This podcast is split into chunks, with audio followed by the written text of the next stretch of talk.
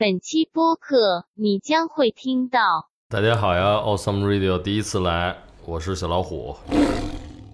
他是教别的年级的，但是他开了一课叫摇光滚影。我一看这课，我，他妈看着他妈不像是正经事儿啊！我说不是正经事儿，那咱们就 就选这个，选这不是正经事儿的呗。然后他还说了一句，他说：“相信我，我转过很多学，你是我觉得挺特别的一个人。”他说是叫什么？我说 J Fever 什么玩意儿？我说 J Fever 什么 Forever？我说不是，我说 J Fever，他说什么勾是吧？我说就叫小老虎。你现在可以取笑一下我吗？即兴一下，取笑一下，取消一下我。我操，回到他妈十几年前。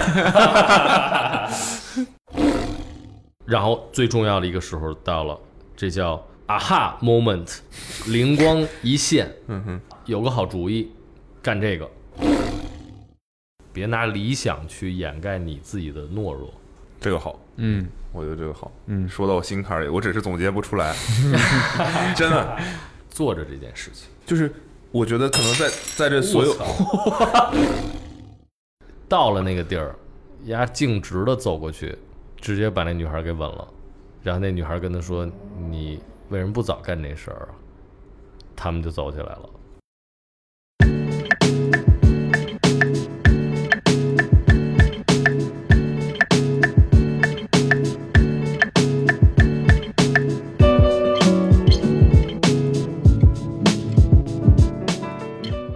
Hello，大家好，欢迎收听今天的 Awesome Radio Awesome Radio。deal deal 对我们今天呢是微醺访谈，finally 微又来醺访了谈。对，我然后呢，我们今天这个酒也很特别，喝。对，访谈嘉宾已经说话了哈。我们今天这个酒很特别，那我们先让我们的嘉宾自我介绍一下。嗯。大家好呀，Awesome Radio 第一次来，我是小老虎。咦、嗯哼。那我们这个今天的酒呢，是一个朋友做的，嗯。对，然后他们叫 Team Healthy，，Team Healthy 他们寄过来的这叫复方醉华口服液，是醉是呃喝醉的醉，醉，然后滑板的滑，对。他们是滑板的一帮人，然后叫 Skate Feel，、嗯哼。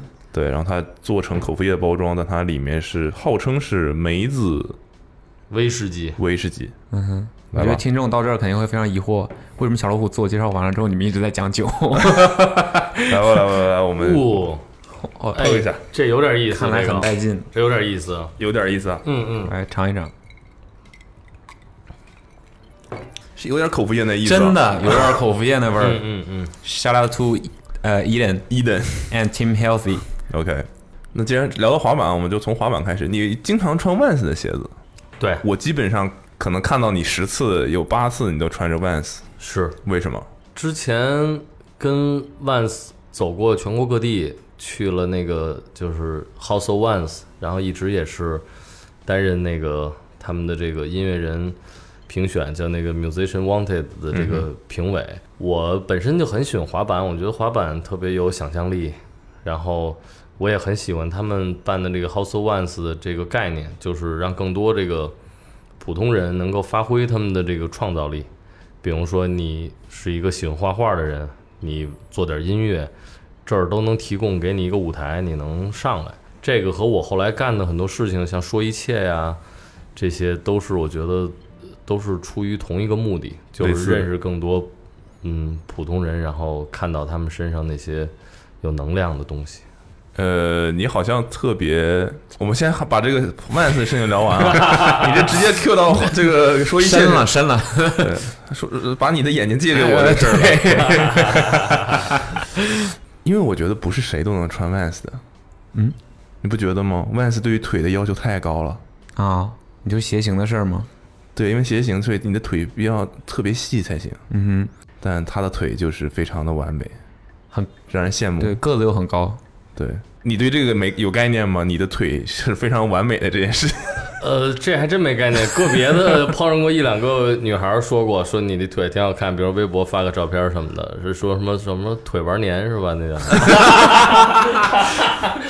因为你当时什么意思？你知道，就是真的不是谁，我很我其实很想穿 Vans，但是我没办法。嗯哼，对，就是腿型不好，穿 Vans 会非常尴尬。嗯，对，然后到每次看到他穿一长袜，哇塞，穿一 Vans，嗯，帅带劲。帅，嗯，对，但但滑板精神就是无所谓啊，你就不用在意这些。我没有滑板精神啊啊。OK，啊，没问题，没问题啊，不是只是为了造型是吧？对对对，只是为了造型。西海岸的感觉，这个特别感谢 Vans，是因为我第一次去美国就是因为 Vans，那是一六年的那个春节左右，然后有一天也是 Vans 好哥们 Roby 打电话说那个。那应该是他们五十周年吧，就说去美国去他们总部看看，然后拍拍一些照片，探访一下，就说有这么个机会。我说我操，我没去过美国，我说没美也没美国签证啊。他说那你赶紧办一个去吧，然后我就加紧就办去。当时反正也挺惊险的，就是有点最后一分钟营救那意思，最后给办上了，就去了。那第一次踏上这个美国的土地，第一就是加州呗，去洛杉矶，直接就是第一站就是加洛杉矶，第一站洛杉矶也是他们的那个总部呗。然后哇塞，还是挺震撼的那次，也是喜欢这个说唱音乐、街头文化这么多年，算是来到他们这个开始的这个地方，嗯哼，看到这滑板什么这些东西，感觉那波就是特别的，这送个披萨的都踩个滑板呗，在街上一下感觉说这个，因为像咱们接受这些文化的时候，都是一个资讯不太对等一个时期和一个环境，对。你就只能从那有限的这些，比如说 MV 片段里、打口盘里，或者那当时的互联网也不发达，看杂志一些图片，就去想象这个文化的一些东西，里边有好多特别浪漫又特别给神话了的东西。到那儿一看，一下变成一个特别日常的一个感觉。我有一特深的一个画面，就是当时在那个 Venice Beach 那个。边上，嗯，我就看了会儿这玩滑板的人，看这个大海里边金光灿灿的，就像沙漠一样，然后又特别梦幻。这时候看那个，听见有那个巨大的那个 hip hop 音乐，回头一看，是一长椅上坐着一对老夫妇，那种都白，都是那种白头发，特特别老。他们俩中间摆了一个那 boom box，就在放。后来放了会儿。俩人就把那关了，然后就颤颤巍巍的拿着这个音响，就就互相扶着就走了。我当时一看，我说哇塞，我说原来这个东西在他们这是一个这种感觉的，这个当时是一个特别印象很很深的一个情景。嗯，哎，你二零一六年你才第一次去美国？没错，那时候那那年我才第一次去美国。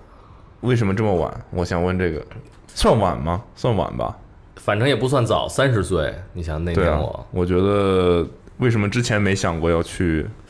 之前也没想过，也没什么机会吧。而且当时感觉就是有一阵儿对这办签证什么的这个这个事儿都有点这个畏惧心理，就都觉得我操，我说这办签证感觉是个特别麻烦的事儿。因为在那之前上一次出国都已经得是二零一一年了。那是去加拿大，当时我记得办这签证的时候，出示一大堆这个证明，还让里边还说你得拍你爸妈，你得搂着他们，然后你得拍你的媳妇儿，你要没媳妇儿，你得有你有女朋友，你最好你拍你搂着你女朋友拍一张，就证明我在这儿有家也有爱，所以我不会 我不会轻易的离开，是吧？这个，然后当时觉得压上了，对，当时也觉得有点受侮辱了。我说我说干嘛呀？我说我去一趟这个就这么费劲，然后反正去。去美国里，当时也是，就是因为这机会也真挺好的。二是那不是可能能出个邀请函，我说那就那那就去吧。其实办这个也挺费劲的，早上大早上起来就到那呃那个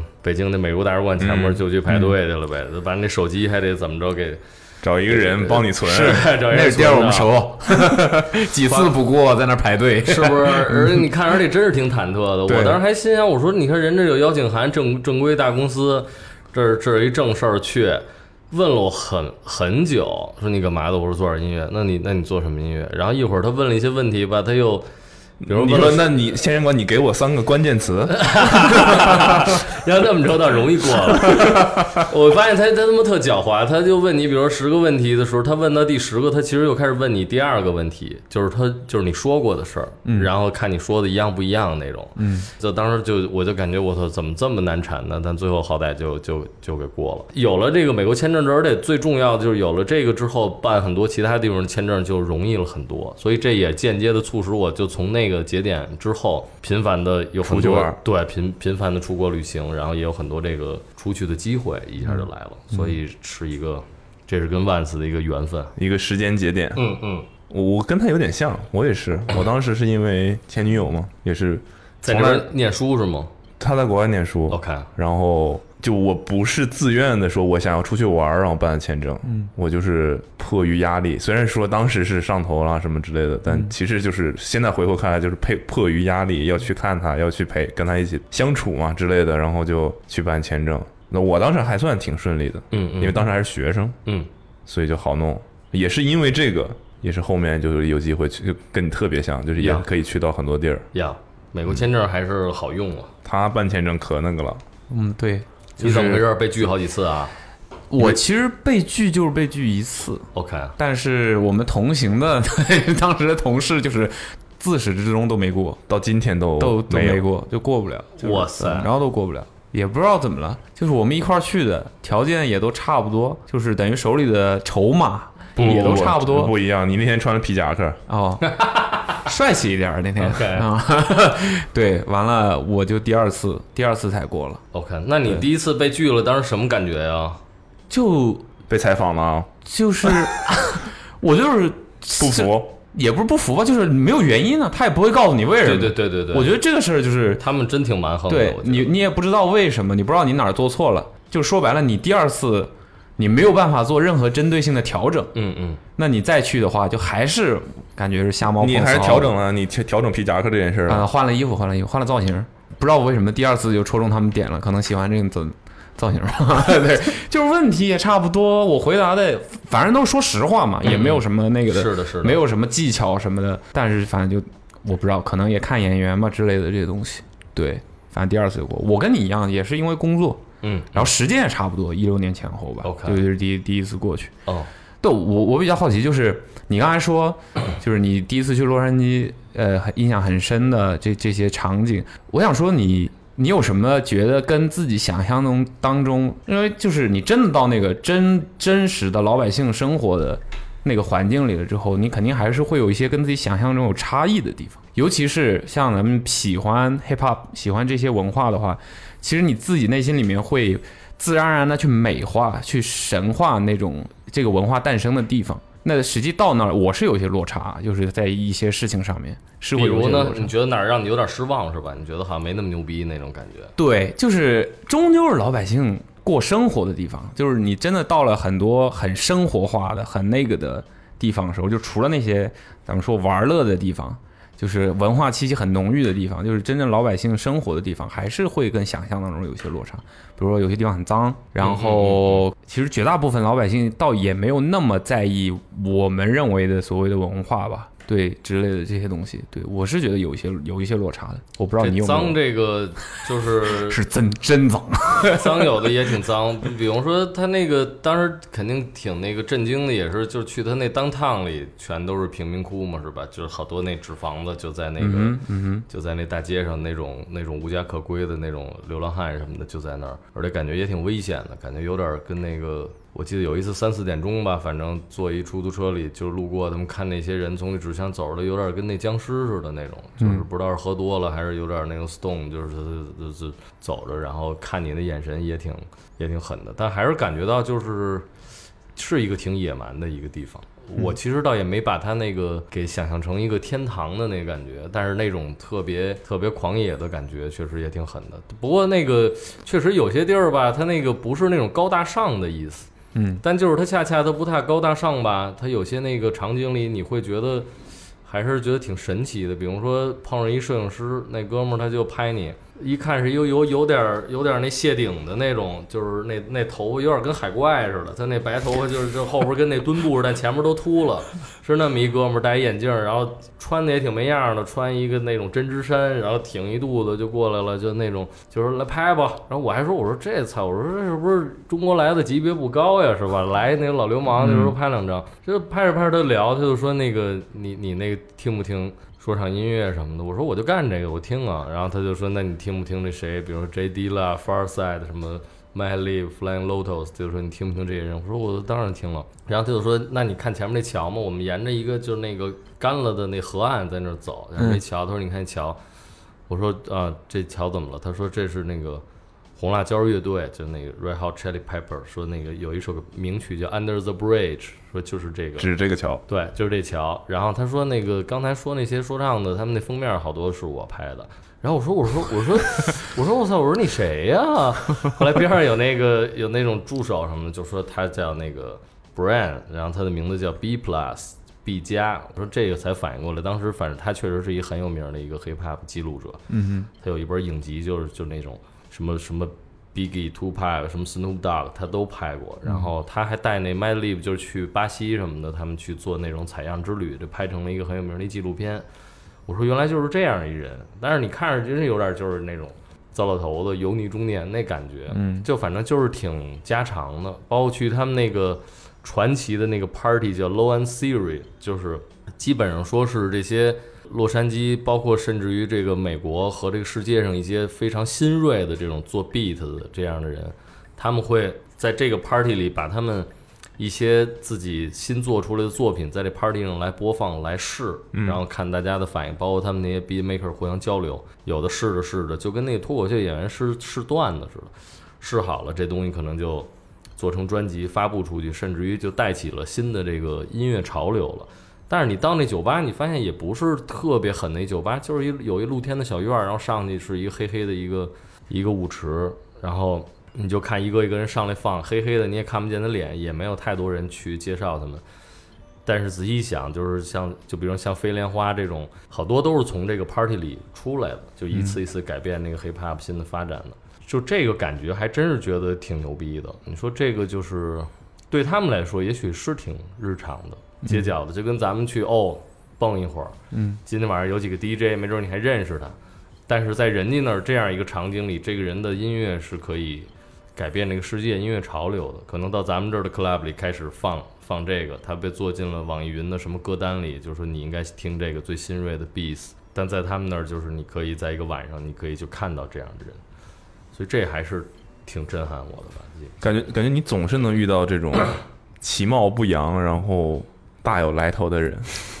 那不是可能他们这样人是不是就这样啊？感觉加州倒是真挺 chill 的，感觉一天干不了几个事儿哈，堵车，然后到一地儿待着就就完了，基本上就到晚上了。嗯，你上次我看我看了一个视频，你说你遇到了一个，好像是跟那个他们伊克莱德他们去去 Bronx 那边，哦，对对对对，然后你说你也遇到了一个是是做也是做音乐的人，是吧？对对对对对对，就是跟他们去那儿打球嘛。他们那球场其实就是 Deckman 那球场，应该是挺牛逼的。但是其实你真到那儿，真的就是一个平民区里很普通的球场街边一球场，就是 Nike 给他简单的做了点包装，就做点围栏儿，其实没有什么。然后有一个黑哥们儿，你看不出多岁数来。然后在那个比赛开始前，他那儿老那儿大声嚷嚷，在那里边蹦，然后拉着人说咱们投三分那种投。当时还觉得说感觉他也不太准，然后就觉得这人咋咋呼呼的，说是谁呀、后来第二天，他们白天不是有时候训练嘛？训练球场里也没什么人，然后看这哥们自己坐那儿，然后打个招呼什么的，其实没人知道他是谁。然后张毅他们也忙着，其实也没太搭理他。然后我就我闲着没事儿，因为我也不上场，我就那我跟他聊会儿呗，就聊两句。我说我说你干嘛的呀？他说我就喜欢这儿，我这是来给这帮孩子送点水什么那种什么的。我说我说你多大岁数？他说我五十多岁了，看不出来，感觉还挺，也就三十多岁那种感觉。后来他说你干嘛的？我说我做点音乐。他说我也做点音乐。他说你他说你来我家里看看呗，我有个棚什么的。我说你做什么音乐呀？因为真是那地儿，因为周围挺穷的嘛，你想就是那种贫民区。结果他一说，他说我就是给一些人做过。他说你听没听过 Jaru 啊、Ashanti 什么的这种？我说真假的呀？我说我说那去看看去呗。我说行啊，就就跟他们约了一个。结果你以为就是个工作人员是吧？我以为就是老街坊那种感觉，嗯，然后而且他说去他们家，我也有点将信将疑的那种。我说这个靠不靠谱？因为好多那也都是满嘴跑火车嘛，嗯这这种。结果约上他们就去了，就一去还真惊了，因为他给了一地址，开过去一看就是一个就是一别墅，有一游有一游泳池，一看确实是个有有钱人。然后他就说，在我这地下室去吧，就跟他下地下室，把灯一开，是一个很专业的一个 studio，然后墙上就挂着几个那个金唱片那白金唱片的那个标志，嗯，一看确实是这都是销量上百万的那证明。然后我说那丫丫丫真是一个厉害。后来就还说我说那你自己说不说唱啊？说你就做点 B 嘛。他说他不好意思一乐，他说我我就瞎说点儿，他说我就只拍过一个 video 在里边说点儿。然后一看是有点公益那种，就帮助小孩打球，然后他说点健康的那种，但最后是那个奥巴马出来搂着咱们一块儿，就是 have fun 什么那种。我说我操，人家真是一厉害的，反正放点币，一看他确实是一个，他的他的儿子好像在打那个打那大学生联赛了，应该是、对。反正就是确实是一个奇人，然后仔细一想，你说这要是没有攀谈这两句，可能也就也就不把他当回事儿，这也就过去了，也不可能去他们家。包括那片子里去他那儿，就是做了一个即兴嘛，拿嗯拿他的音乐，也也那个构成了这叙事的一部分。而觉得确实出去走一走，这种多多来交流交流，真的是一个挺好的事儿。所以现在出去不了，觉得也是挺有点压抑那种感觉。你在美国，你觉得你遇到的最 top three 的你的奇幻经历，这能排到前三吗？这件事？我觉得这个认识那个哥们儿，他的名字叫 R.T. Green，我觉得认识他肯定是一个比较奇幻的经历。那其实源头也就是你去闲得无聊跟人家搭了个讪，对聊了两句，对，当然也是因为这个张译他们创造了这个机会，能够来到这个 Deckman 的这个，就包括到 Bronx 这个街区里，这才有可能碰到这样的人。就是要不然我自己我我我我应该是很难去到那儿，因为这确实那儿那儿周围也有也有点危险。二是一个莫名其妙的人去那球场，就一个中国人去了也不打球，你说你往这一坐，就跟观光似的，感觉人家看你也也也他妈不太对那个感觉。是真的危险吗？我想是是真的。他那儿有点危险，就是我觉得倒不至于说一定就送命了什么那种，但是我觉得遭个抢劫是比较正常的，或者说人家打你一下什么的那种，因为他说说白了，他给你抢了，给你打了，你没什么办法，你也认不出来他什么样。他虽然说你仔细看，你你也你也觉得的是吧？黑人长得也都不是不一样的，但是你说人几个人过来给你打了，这周围就是他们那些贫民区那些楼，人家把你打了，人随便找一拐角一拐弯儿，你说你说你有什么可说的，是吧？嗯你说你报警也没什么用。他们那个球赛每次外边停四个警车，就闪着这灯，然后里边就是挺狂野的那种。会觉得那个球场就是有坐满了人和没人的时候就差很多吗？差很多，完全是另外一个世界了。坐满了人，就是哇塞，就是圣地，对对对，一下就来。要没人的时候，你看就是还觉得它小小的，就那么其实就那么四五排，也不是很高那种。挤满了，真是那种地下拳赛的感觉吧，困兽斗那种感觉。你觉得你就被包在一个笼子里，所以这其实当时对那些咱们的这些打球的哥们儿，他们去那儿。心理压力其实真挺大，我在底下看着，我有时候还挺佩服他们。我就想象，我说哇塞，这如果是我，那观众大部分慢慢越挤越近，有的就有点就站站场上了站进那场里了。你说你你得随时调整你自己。你说哎，我三分都投不了了，那你只能找你能投三分的嗯，那那个角度去投了。嗯，或者人家冲着你喊，你你稍微失误一个，所有人就冲着你喊，那种压力，我觉得确实是对心理是是一个挑战。那个，我记得当时杨正后来还扣了一个，全场都很那个。对对对，是是，我我看我看视频都能感觉到，就是很很吓人吧。就是如果我是球员在场上的话，应该已经完全不知道自己该干嘛了。就蛮佩服他们，真蛮佩服他们。就那种那种气氛在，虽然说这两年我们 国内的街头的篮球文化也好很多了，但是也我觉得真的是有本质上的差别的。嗯，真的不一样。那种那种感觉，就是所有人都想把你撕了。对的那种感觉，对，就就就就就就什么规则不那个的这那的，真的就在那个毫厘之间，你能生存下去就能生存下去，真的强度。，对，是一个强度。对，哎，我比较好奇，就是你们在现场，你们也体验过，就是当地的观众啊，对对面的球员呢，就对于像像你们，呃就是黄皮肤、黑眼睛的一帮人跑到那儿去，就跟他们就跟他们干，跟他们斗，他们是就是我不知道他们是什么态度呢？就就是看待，是欢迎呢，还是还是敌人？敌？人是就是要斗，我觉得他们比较诚实，我觉得这个是就是也说不上什么那个体育精神的那种高贵啊，我觉得到不了那儿，他们就是很诚实，就是我感觉这是美国好多事儿为什么能发展的挺好的一个原因，就是强者社会嘛，就是你去那儿你要打得好，他们可能真的就是哇塞可以啊，你这个包括他们开心，他们就会很直接的喊出来。你比如说咱们这儿可能还拘着，因为觉得是敌人的话，哪怕你打得很精彩，但我可能也不不太会想为你叫。那边就是很自然，他们其实没有特别大的立场，说尤其倾向于哪边，支持哪边，其实没有。对对对，因为感觉这确实也跟那个呃，像 NBA 这种还是有些区别，因为它也没有这个明显的这个主队客队什么去支持，大多数还是发生在街头的，就是看你的此刻的这个表现，是一个特别直觉式的一个东西。当然，我不知道，如果咱们这儿已经厉害到去那儿让他们完全没戏，给他们赢的服服帖帖的，他们会什么反应？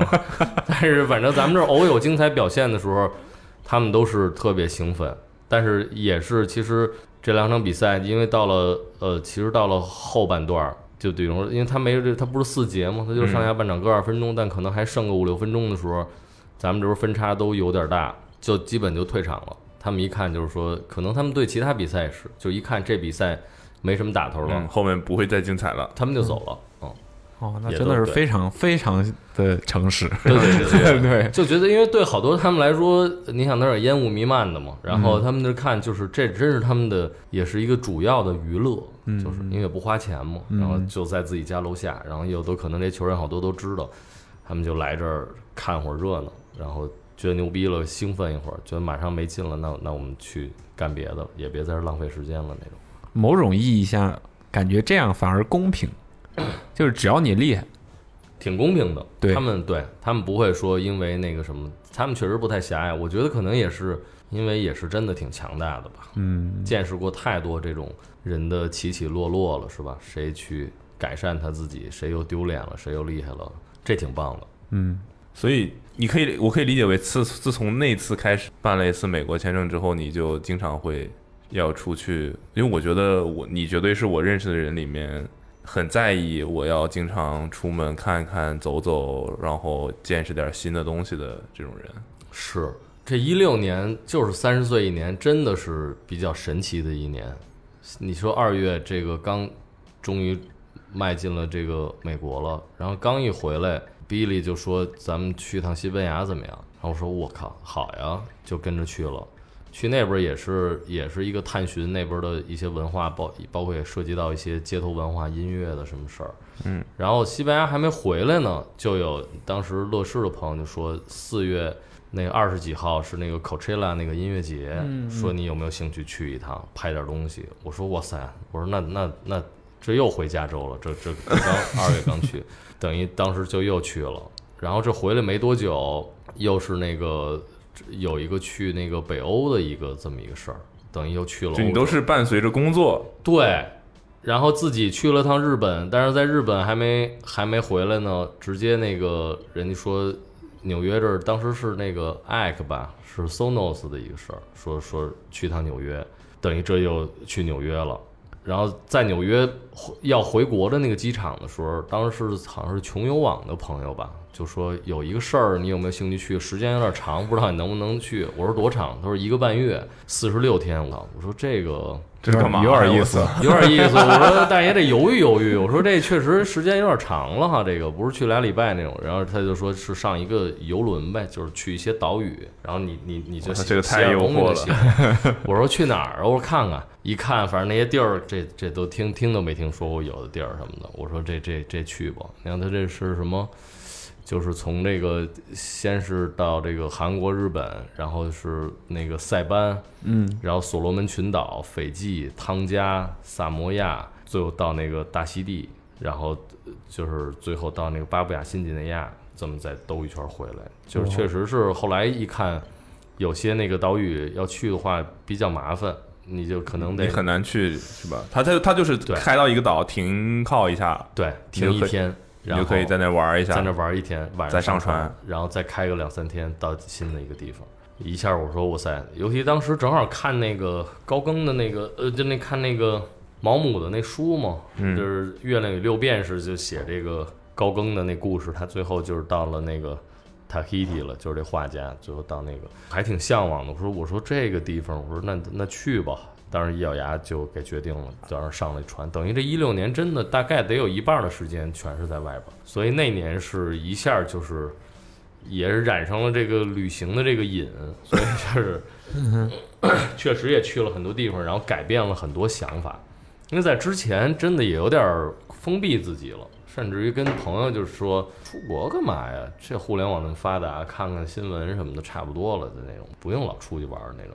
后来证明这想法是实在是太土鳖了，就是去了发现确实还是得出去走走，真实的生活，这是真实的那前后的反差非常大。嗯关键你这出去玩都各种各各样活活动，你听起来好像没花钱的样子。肯定是有意思。就是染上那瘾了，后来自己该花钱自己去，这不是就就也自己得去了。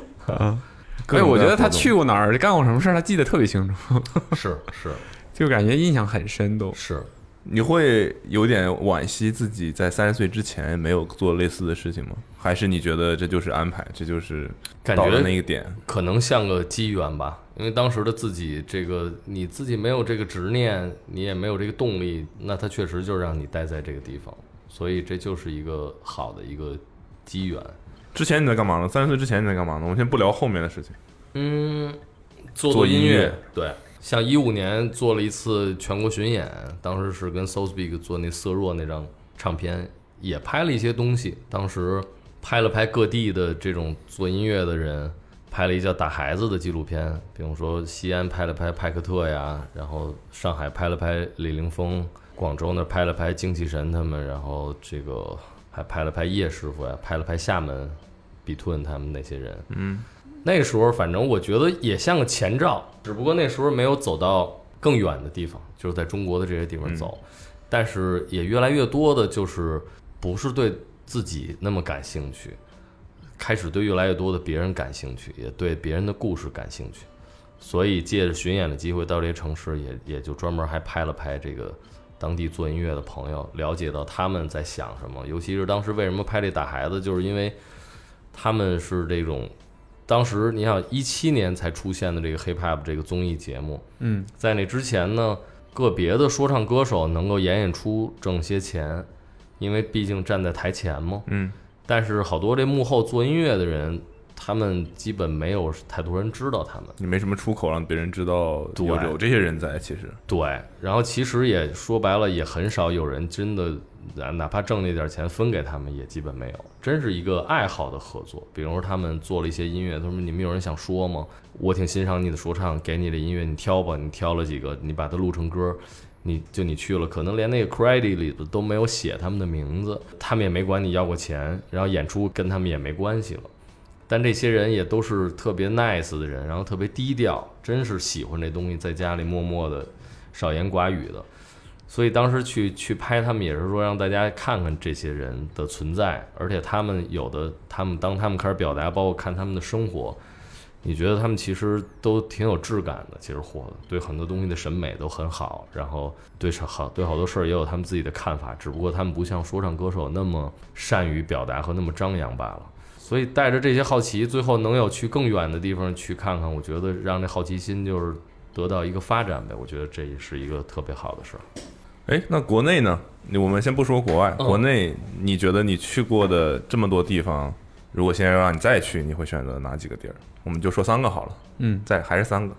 厦门一直是我很喜欢的地方，为什么就是也是像一五年那次巡演的时候，那应该我是认识厦门的这几个好朋友，像 Roy 啊、Dave、Tata，他们应该是好像是一三一四年在广州的 House of Ones，他们当时摆了一个摊位，当时在那儿认识这几个哥们儿，第一印象就是这几个哥们儿都是那种大胡子，嗯，全是大胡子，然后都特爱笑，就是特阳光，说点什么哈哈哈哈的，就是你就觉得我说这几个人真是又阳光又豪爽，感觉挺不一般的。然后看他们那摊位的那些衣服都挺低调的，但是剪裁什么的都都很好。然后哥几个也摆了好多老的唱片呐、磁带啊，还有那老的游戏机，直接拿一小电视搁在自己的摊位，就在那儿打打游戏。我一看，感觉他们对这个旧时光的很多这个经典的流行文化东西都挺懂的，一聊也是都都特别随和。直到后来到了厦门，看到他们的这个在海边儿，包括听他们说说他们自己那生活态度，我一下明白，就是这就是在海边住的人的那种独有的那种豪爽吧，可能跟加州也挺像的。包括跟台湾也挺像的，就其实他们做了很多事儿，但可能其他人不知道。你比如像 Dave 也是，算是中国最早一批的这个 hip hop 的 DJ，包括他开始拍这个滑板视频呐、包括开始做这滑板文化，可能都是北京那个社会滑板的一个前身，都是都是比那都要早很多。包括他们带着广东的这些影响，还有到了厦门，他们当时有一个临海的一个房子。是一个阁楼里边，他们做音乐，比如从日本来的人，从欧洲来的人，跟他们一块在那儿 jam，看着海，他们做了大量的音乐，也没发表。我一下都觉得，哇塞，这帮哥们儿活得特别有意思，所以每次去也都能感受到他们的那种特别好的这个 vibe。厦门是一个，是一个我我感觉你好像很喜欢海岛风格的这种。其实也也还真是挺喜欢的，是是，嗯，敦煌是我哦，对，敦没想到煌是一个。敦煌是有点这个奇遇，是因为当时这个二零零八年我也是大学毕业，也是正值这个奥运会嘛。嗯。而当年还有一个事件，就是在那个长城的尽头，长城那起不是在这个在那个山海关吧？嗯然后它尽头在嘉峪关，是在那个西宁附近，嗯是是在那个青海那个附近。那年有一个日全食。在嘉峪关是最佳的观测点，你可能能看到大概一分多钟的这个日全食。嗯，所以当时就借这机缘，当时去到那儿，你想站在那长城那断壁，等会儿等会儿，你借这个机缘是什么意思？就是当时说有这个 有人组织去吗？还是什么意思？有几个朋友哦约着，然后其中的一个好朋友也是这个，就算是当时这个整个青春期的一个挚友，因为他生在一个艺术家庭里，他爸爸是一个艺术家，所以当时他是一个转学生。当时转到这高中的时候，一看留一长头发。然后小时候好像就是十几岁之前是在美国长大的，然后回来就是挺放荡不羁的一人，留一长头发，长得也挺精神的，特像那个金城武长得，然后他校服上画的乱七八糟的，然后上课也不听讲，戴一耳机放那特大声的音乐，你就感觉他这是一怪物，就说这是人是谁呀、然后就挺好奇的跟他聊聊，然后就发现也特单纯，就变成朋友，他也不学习。他就大量的买买买那些打口盘什么的，然后也特慷慨，就送给你，然后大家一块儿就聊聊电影，聊聊什么，就是一个见识远远高于你的人。我一聊就是从但是他那儿是同龄，同龄人，嗯从他那儿就对这个艺术就一下就挺感兴趣的，所以当时也是改变了我很多的想法。后来等于那年大学毕业，然后他就说这儿有一日日这儿有一日全食，咱们去看看，顺便呢咱们去敦煌也待几天，因为我的那个家里的那个人他们在那个敦煌那个敦煌不有一研究院嘛，就等于就是相当于美术机构专门研究这些石窟的。他说在那儿咱们可以在那儿住下来，因为他们这儿这儿有这个安排。我说那好呀，我也不知道这意味什么，反正就说行呗，因为我也不不懂美术，嗯，就跟他们就去了，但反正都住在那研究院，所以就是每天你就你就可以看到这个沙漠，你就站在这沙漠里，然后这晚上就是这个银河，就一会儿就一颗流星那种，真是一条这个宽宽的带子就在这个天天空的中间儿。然后白天你就可以跟着他们去去看这个石窟，因为一般游客，比如看那个敦煌石窟，就基本看一个下午，差不多就走了，能能看二十多个窟，但它有上百个窟，里边有很多的这个窟是叫特窟，它可能就是不对外开放的，因为它这每次开门，包括有这个灯光照，这温湿度的改变和这个有这光去照这些岩壁，都会对它造成损损伤、嗯褪色呀或者皲裂呀什么的这种。但因为他们这个呃这个关系，所以能进入一些特窟看看。现在想想，其实也挺也挺惋惜，就是因为这自己这个艺术素养太低了，也看不太明白。你说是特窟，说我操这是牛逼的，但是怎么牛逼也看不明白，就是看看呗。但是当时就在沙漠里就挺有意思。那哥们儿他吧，我们的因为他鼻梁很高，又在美国生活，我们就管他叫这个鹰。就是说我不是老 我我不是老虎吗？他是鹰，就是就就就有人管他叫鹰。有一天我还记得我们几个人就是说，反正怎么着什么就他妈吵起来了，吵起来了，那么都有点不太愉快，然后大家就睡了。第二天，不 太愉快，但是呃不不是吵累了，对，吵累了就晚上吵累了，说操他妈的睡吧，他妈谁也不说话了。第二天一醒过来，我跟另外一哥们儿一看，哎，他人没了。鹰飞走了，鹰飞走了，然后他妈的就说操，那找他呗，打电话，最后接了，说那个你们来找我吧，说我在那个大漠里呢。然后我们就走走进沙漠，说操，这上哪儿找你去啊？然后他说你就你们就拿那指南针看看，说往这个西边看。然后我们就看那沙漠，就是因为它它也有这起伏嘛，有那沙丘，也有那种山什么的。一看在那边一个小人影那儿挥手呢，挺远的，说来找我来吧。然后感觉就是一个和好的一个信号呗，说行，那我们走吧。真没概念，当时我还穿着拖鞋呢，我操，在这沙漠里走，也没就带了小半壶水，走了得有三四个小时，早早的把那水给喝完了。还还看到那个人在招手是吧？远远很远，他说我操，原来他们看着他们走这么费劲，然后是想着呀，他们也挺疯的，你说是吧？他们得找一下自己，他们大早上起来跑那儿去了。我们说太阳越来越烈，我们说操，那怎么办？那去吧，反正年当时也年轻嘛，凭着那执念，最后终于上到他在那地方，然后当时看到那一幕有点震惊了，看他就坐在一小土坡呢，就是坐在那儿，然后他前方有一个这个牛骨头，就是那牛头那种骨头，上边儿一只真的那个鹰。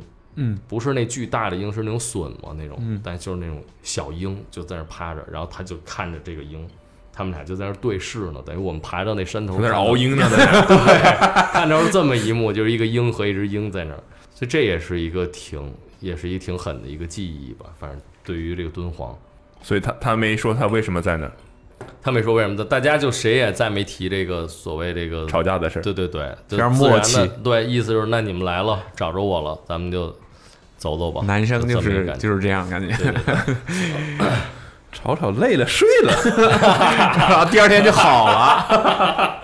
为了惩罚你们，听着有点像那个情侣的感觉哈。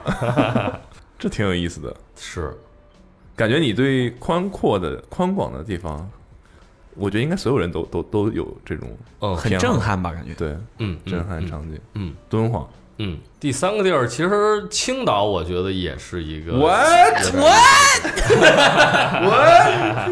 为什么？我脑海里飘过了几十个地方，但是绝对没有青岛。他就说了青岛，为什么是青岛？青岛，我跟你说，这他妈的又说回到咱们那个，咱们那咱们这开端了。就是青岛是什么呀？青岛是我的第一次，就是没有这个家人陪伴的旅行，哦是高中毕业的。这是你个人的经历导致这个地方对你很重要。对，而且跟那个，就是反正当时高中毕业，跟几个朋友说，那咱做一个旅行吧，该上大学了，就选了青岛。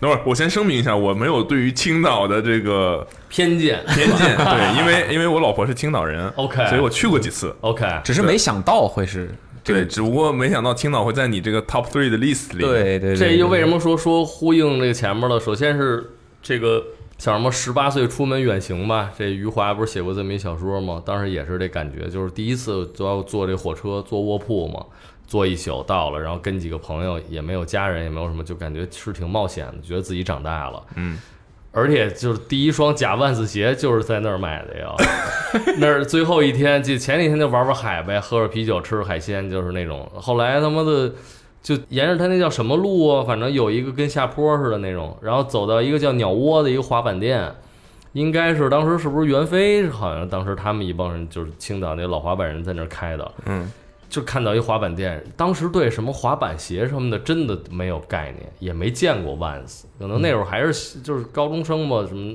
Nike、阿迪达斯、锐步、匡威什么的。然后看这么一鞋，一个鞋带儿，当时那还还是一黑绿配色的，而且那时候 Vans 应该是没有正品在国内，都是厂货，应该都是。但是看这摆这么一鞋，就是一个一个那个 SK 八，我一看我说这是一什么东西？好像可能卖两百五十块钱还是三百五十块钱，应该是。当时就买了这么一双鞋，那是其实是买的第一双 Vans，是一个假 Vans。后来我见着袁飞，我还跟他说起过这事儿，我说那个鸟窝这个这店，他说我操，他说那儿你还去过呢，什么之类的那种。是嗯，哦，是这么这样结缘的，对对对，这挺有意思。哦，青岛，因为我我之前说好奇青岛，想说你对那儿印象怎么样啊？这也算你的这不是我的印象，这是阿妹的印象，因青岛女婿，对，因为阿妹是是我老婆，然后嗯她不是就是也是出离开青岛，离开他家乡读书，然后后来就留在北京工作，然后后来我们两个认识了，我们就生活在北京，然后后来嗯。又又就现在又搬到上海嘛，嗯然后我们大概每一年都会回回去一次，然后他的他的评价就是，就他会很想要带我去他家乡里面到处去看一看，，OK，嗯。我们第一次可能去了一些什么景点啊什么的，第二次就发现没有地方，没有地方可以去了。没有地方，就是作为一个去玩看完了去游玩的人，看完了，对。然后你说呢？我们找一些就是那种可以重复的娱乐活动，比如说看电影啊或者之类的这种，你也就那么回事儿。你也会觉得，嗯，只有一个商场可以去，嗯哼就只有一个娱乐聚集的或者说商业圈的聚集的地方。后来就是每次就真的就是只能说去海边看一看、逛一逛、走一走这样的娱乐活动吧，就是放松心情这种。然后他的概念就是说，他觉得青岛跟他上学的时候的青岛是几乎没有变化，哼，哦，没有发展，对他没有发展，嗯。不会像可能有些城市你隔半年甚至跨年三个月，你可像成都这种日新月异的地方，差别。可能就就就变得不一样，所以他也有点痛苦，就是说，哎呀，我的家乡为什么都没在不断的变好或者之类的，感觉就是差不多就是这样子。嗯，然后他甚至还会夸张的说，呃我在看简历，他说啊哪儿的人？我说青岛的人，是是是是应聘什么设计师？嗯，你要不再看看别人？就他会认为创造力不太行。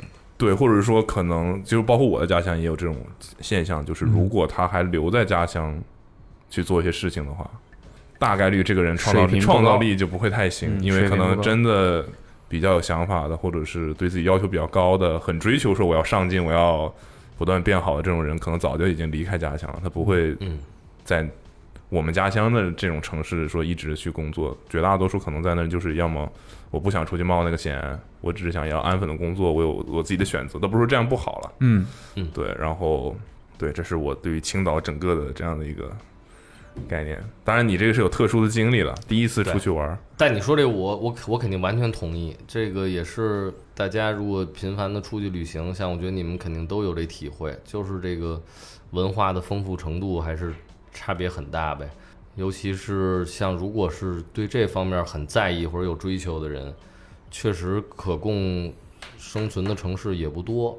北京、上海，现在可能成都也变成一个新的热门。嗯，但深圳，但可能其他的地方确实这个人际关系也会越来越单一。嗯，同龄人大多结婚生子了，嗯，那大家这个搞这个所谓创作创意啊，包括还在意这个日新月异的这些信息都非常少，所以这个这是一个问题，这也是为什么特别想继续出去旅行的一个意义呗，是吧？就说你说上海已经算是极其发达、这个比较密集的这样的一个地方了，但你比如说哪怕就跟那个东京相比，它的差距其实是非常大的，嗯是待久了还是觉得是嗯。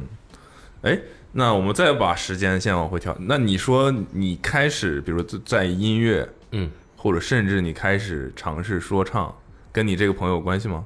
我觉得有很大的关系。他因为我在高中的时候也是陷入了，就是初中时候学习还行，所以考上那高中吧，算是我们那个朝阳区算是一个重点中学。那时候是学霸，呃，初中凑合，初中的时候算班里学习比较好的，然后所以考上了这。但一考上呢，大家因为那重点中学发现学习都不错，然后呢，我一下又进入这个情况，而且那时候身高吧也一下从那时候有点长个儿了。比如当时整个初中呢，在班里是属于那种中等个儿，嗯，但是到高中呢，一上来一下子发育了，发育了，就坐在了最后一排了。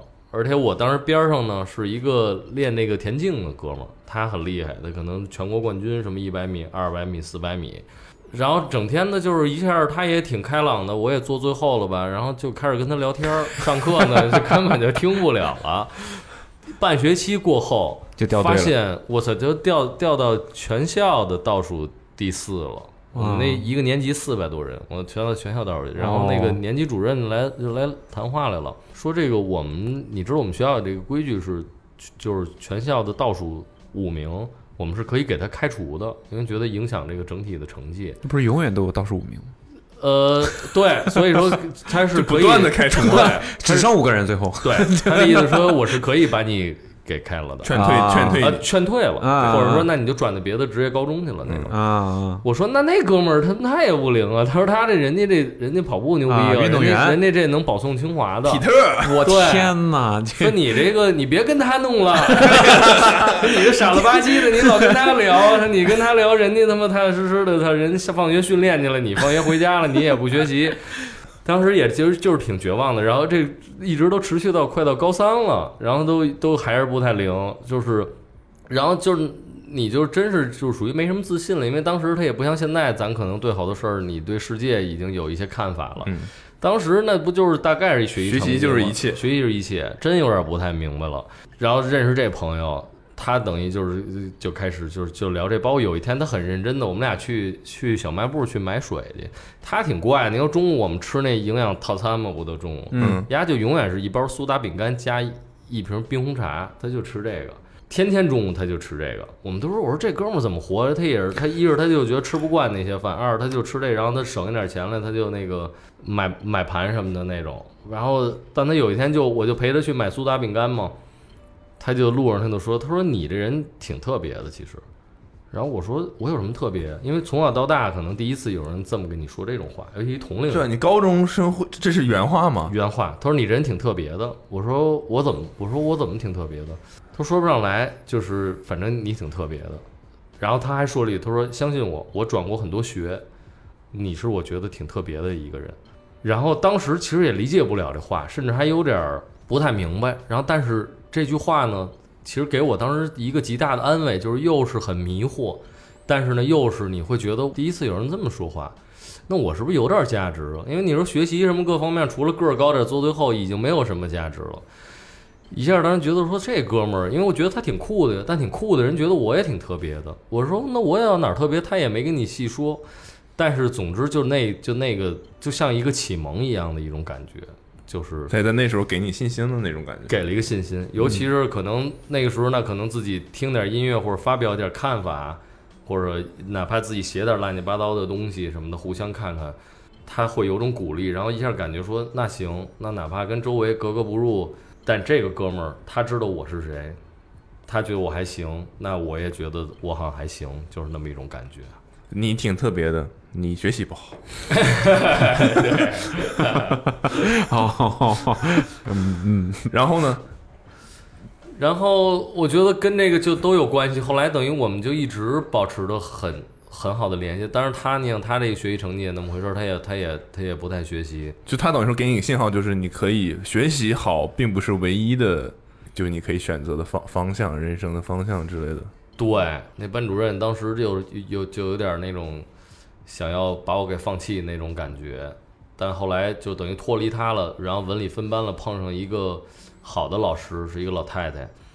那个老师就是特和蔼，然后也没什么偏见，他就说你，然后当时我就属于特别，这这跟篮球还有点关系呢。当时我们那班主任丫巨坏，人家说你这个成绩你就只能学理了，但你说我他妈这物理化学什么都真考十几分那种，完全不太明白。其实你要让我背背历史、地理什么那种倒还行，因为语文还行，英语凑合，但数学也差。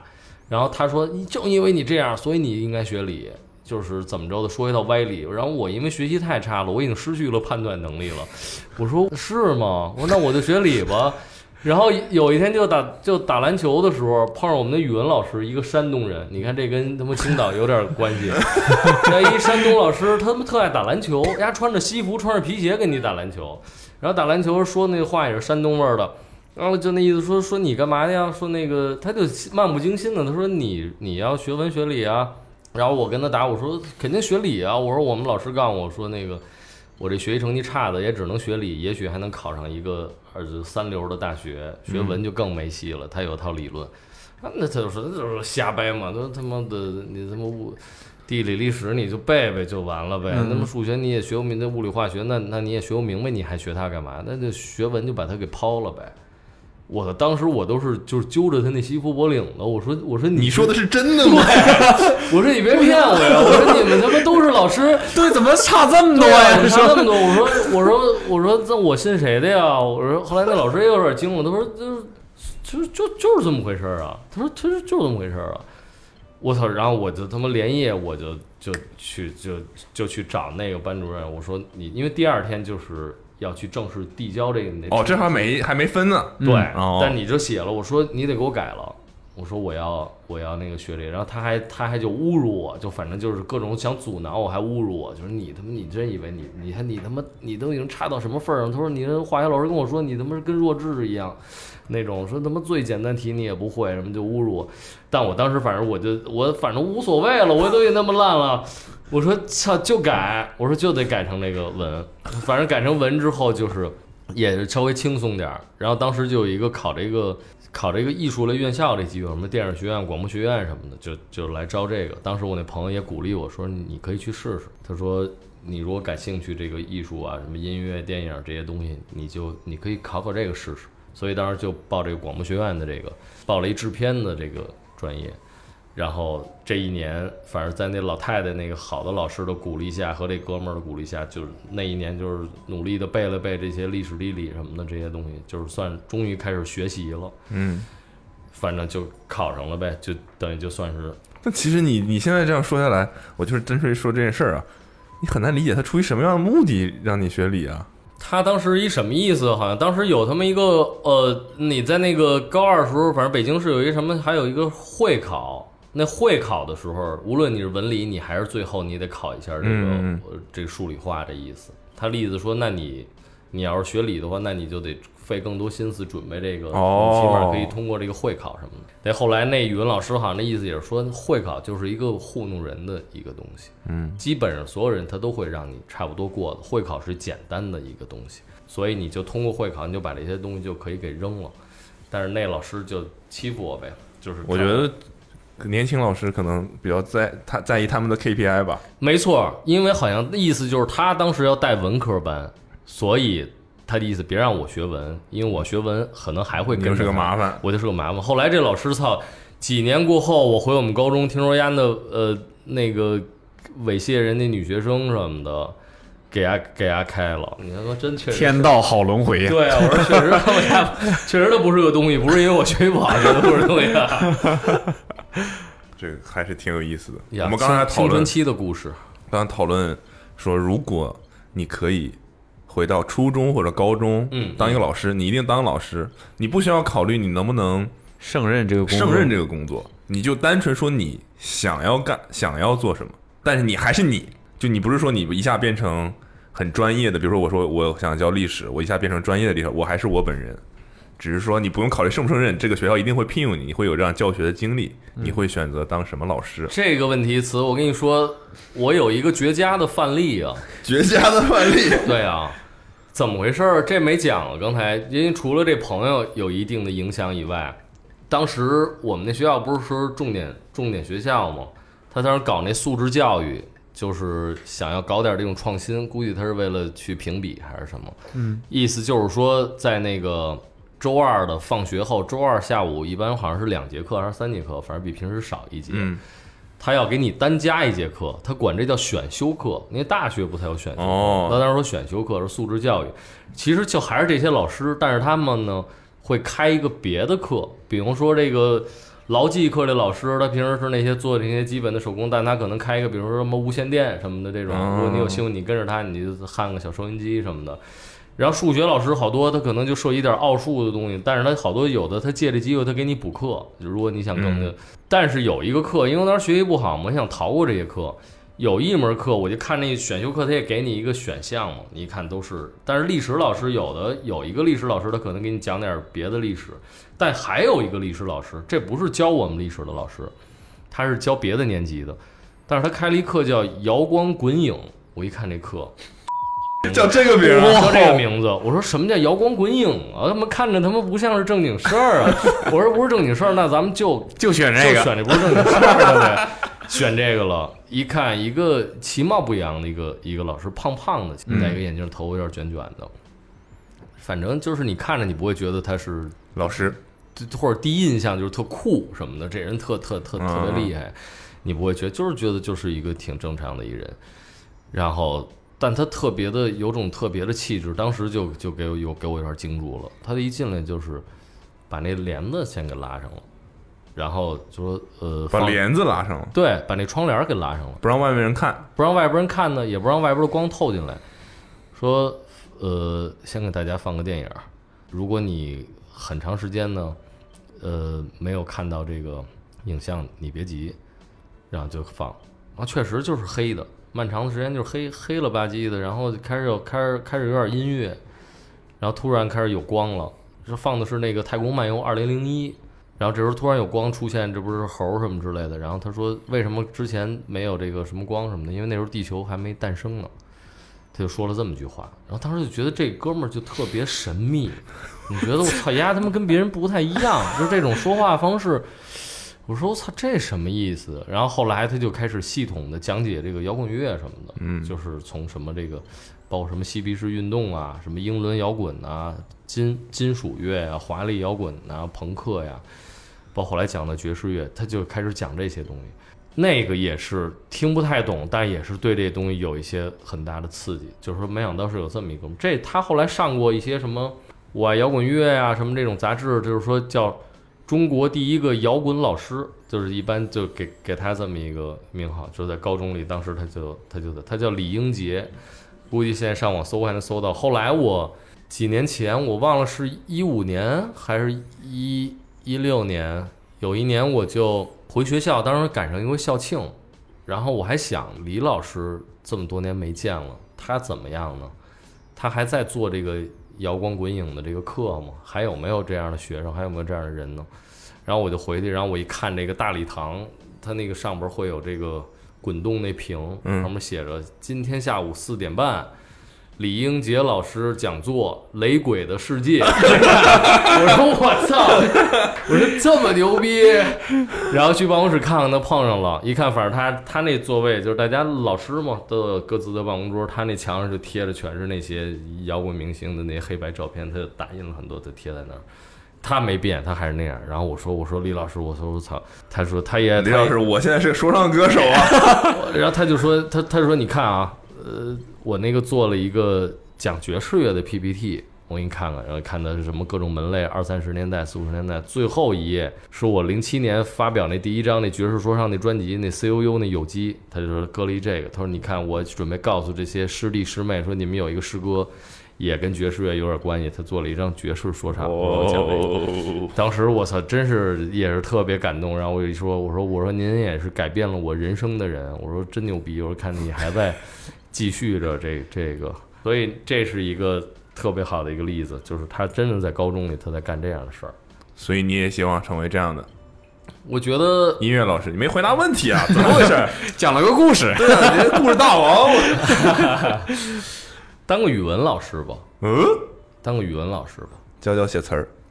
呃，因为也是高中那会儿看了一个电影《死亡诗社》，就是那个罗宾威廉姆斯演的那个，这不就是相当于是一个语文老师吗？让这帮学生念诗啊，夜里披着这衣服躲在那山洞里集会什么的。我觉得这个对我来说，音乐音乐老师是他妈的我没太多好感，音乐课。他妈的，我也很差，我到现在也是一个不懂乐理、不会乐器的一个人。小学，包括初中、高中，大家对我的评价就是说唱歌跑调。但是我的印象里，我说我还行。我怎么觉得我不跑调？我觉得小学时候我跟一哥们儿被叫上去一块儿唱歌，老师说你跑调了，但我耳朵里听的是他跑调了。但是那小哥们儿可能长得特特别精神那种。然后我就觉得操，好像有点受到歧视了，因为我我也没判断，但我觉得我说好像我没跑调，但他那个他妈是歪的，他那声听着，但人说我跑调了，然后老师说你你你就下去吧，换一人跟他唱，我就从此我就操对这事儿就没兴趣了。然后包括什么吹口琴、什么竖笛什么这种都不会吹。我爸为这还老说我笨，他说这他妈挺简单的呀。他说你看看这这是西着什么哆来咪。我说我都不想知道这事儿，反正就是就就他妈就开始逃避了。到现在这是一特大问题，不会任何的这。但其实那么喜欢音乐，其实也对这感兴趣，但是因为小时候就就给耽误了，所以改变我的没影响你。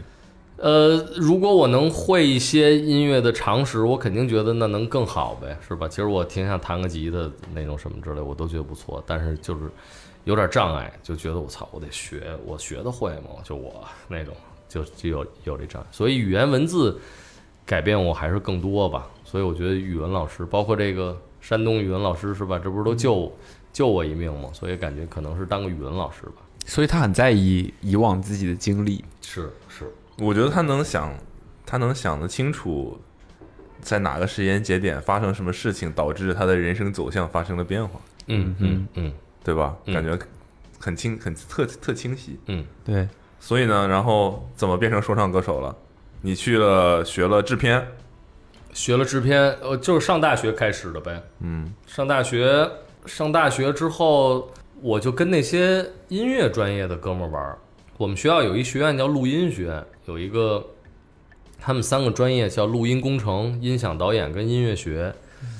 然后我记得当时军训嘛，我的一个高中同学跟我一块儿考上了这个学校，他会弹点吉他，他就考上了这录音工程专业。在军训的时候，你想那是等于还没正式上学，大家都是先去军训去，一个月他妈挺苦的，那他妈的当兵的也老打你那种。但那会儿呢，就是就比如在早上那种五分钟的闲暇，可能是吃饭前或者你上厕所的时间的时候，我那哥们儿说：“哎，我给你介绍一朋友，说那个你不是喜欢 hiphop 吗？他他妈也挺喜欢这方面的音乐。”我说行哦，认识认识呗。看一染黄毛的，戴一眼镜儿一哥们儿，戴一那种太阳帽，就遮遮阳帽，就是那上面没有眼儿，啊就上面没有那 个，戴一那帽子，染一黄头发呲出来，然后戴眼镜儿，给也挺非主流的感觉就过来了。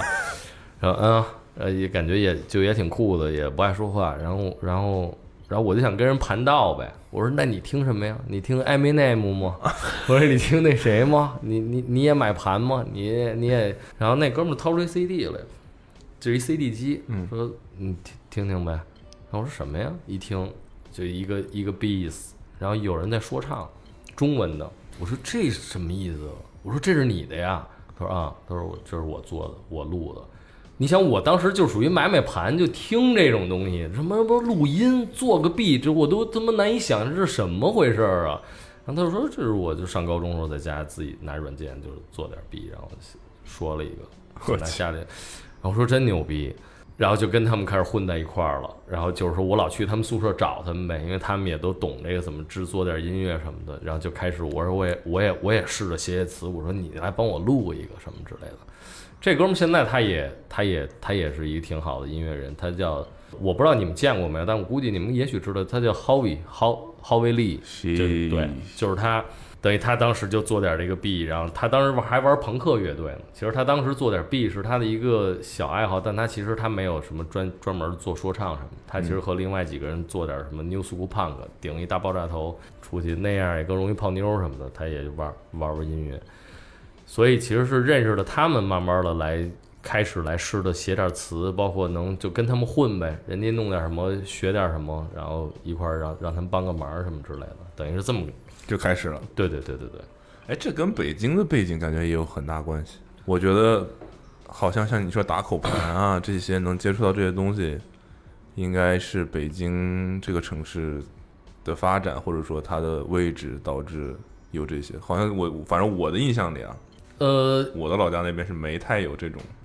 应该差不多。比如说，我觉得有这个文化的，像打口盘，比如说北京、上海，上海其实打口盘文化也不错。然后嗯其实还有一个地方，就是其实是广东沿海那边儿就是口岸的这些口岸那些，对，因为其实都是从他们那儿来的，对的，对，挺好就。就这么慢慢开始了吧。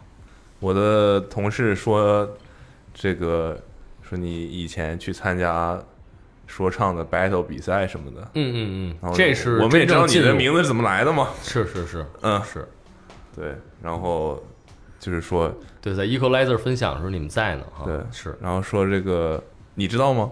小老虎的名字怎么来的？是哪次？什么是哪次说的？是上次？呃，那次你应该不在，你知道吗？哦那我那你不知道我我不知道，我不知道。嗯，这个还挺有意思的，其实这个过程。就是我参加这个算是第一次这个北京的这个地下的这个 MC battle 比赛，因为那个时候也没有什么，就是那会儿连 hiphop 演出都很少，其实，嗯嗯然后大家也没法做歌什么。其实你能所谓出点名儿，还是彼此认识，都是在这种地下的说唱比赛里那种。嗯，然后这个我就去了，我说那个时候你已经就是做过这种歌啊、写过词啊这种事情。对，有过点简单的这种经验了。然后我也想这，但是我跟那个所谓地下音乐圈子没有接触，也是个局外人。所以那天到这个 party，他那天是一个那会儿有一网站叫 Easy Life，然后大家那那会儿喜欢这方面的潮人都聚在上面，有人在上面泡妞，有人上面卖鞋，有人发点 demo 什么的那种，大多是拍这个时尚的搭配。我倒觉得那会儿的人其实他妈真挺 hip hop 的，是吧？那时候那搭配都特都都特狠，呃。但当然可能好多是假的，但是假的 whatever 就是外贸或者那个假货，但是搭的都搭的都特别讲究，特别夸张。那我一到那儿，我操，也也他妈挺吓人的。我一看那门口全是，比如说这个带一红的 New Era，穿一红的 Polo 衫，穿一短裤，短裤那边上是腰果花镶着一个红的，然后穿一红的 Air Force One 那种，然后另外一个人是一身绿的，然后另外一个人是一身蓝的，或者这个人就是。他这儿带点那个，就是那种 Burberry 的那种格子的那种，就那种边儿，然后裤子这儿有一条那边儿，然后鞋上这还有一个边儿，帽子有一点，就都他妈特火，就跟当时的那个欧美那 hip hop MV 里的人出来似的。然后 有的还戴那种 bling bling 的那种，那就那种大戒指和那种跟那种链子，我都不知道上哪儿买的。我说这帮人上哪儿弄的这东西这么牛逼？我说就觉得自己太土了。然后在全门口站着，而且感觉他们都。然后他们互相的一见面跟黑人似的，握个拳。嗯，在工体是吧？呃，春秀路上那时候一个叫多多的 club，现在没了，在那什么鱼信川菜那那底下那儿。然后感觉人家都认识，大家都我操都特酷，在那站着，在门口那拿着啤酒互相打招呼。哎，来了，我他妈谁也不认识，我能骑一他妈破自行车 来了，停路边上。然后我说操，我说来一趟看看新鲜。然后我说操，这是一 battle 比赛。我说我也我也上去试试呗，我说试试，然后就反正就去报名去。我当时有一个英文名，就叫这个 J Fever，嗯，J Fever，对，Jungle Fever 的这么一个意思。然后到那门口报名，那哥们儿文化程度估计也不高。他说是叫什么？我说 J Fever，什么玩意儿？我说 J Fever，什么 Forever？我说不是，我说 J Fever，他说什么勾是吧？勾是吧？说在那写吗？我说是不是那勾吧？我说就叫小老虎吧，脑子里当时就真是随便跳出一个，就说就叫小老虎，因为我属属虎嘛，随便说了一个。然后结果那次比赛，反正就是也取得了一不错的成绩，当时就是得了一第二名吧。嗯嗯。然后大家就是因为这个，就是地下圈子就是认识有这么一人了，说哎这人说的还行啊，说哪儿蹦出去这时候之前 party 里没见过你，你这号。然后就小老虎就这么就叫下来了，等于就一直沿用到就现在，等于就这么就这么用下来了。他说你们那会儿 battle 比赛就是互相骂，其实吧，我觉得现在的一些比赛里更像是互相骂，而且当然现在这可能什么三压四压，包括那种爆点什么的，就是变着花儿的骂，就是那种。当时吧还不完全是骂，当然有肯定有很多就是就是上来就侮辱你什么的，嗯。但是当时反而能出来一些这个。真情流露和他，因为他那种，他没有这么强的控制力和高的水平，所以有时候说点这种胡话和那种非的意思，你倒觉得是这人是活的。现在倒有点像那种背段子的感觉，很多人准备一大堆段子，这段子是这种押韵，嗯，听起来都挺工整的，然后听着三押三三押韵，听着也听着挺厉害。可能在家里他想好了，他来骂你，但可能跟这个当时的这人其实没什么关系。但当时那个就因为反而还没有这么复杂的设计，就是挺即兴的，看你什么样，大概就是什么，然后根据你的这个回答，我也真根据你的回答可能再说点什么，所以我觉得那会儿那个其实倒是更活泼、更刺激的一个一个感觉。所以你就特别喜欢即兴的东西，你不喜欢准备好的。对对对。后来就发现，那你如果想即兴的话，你不一定只能是以攻击来作为你即兴的方向。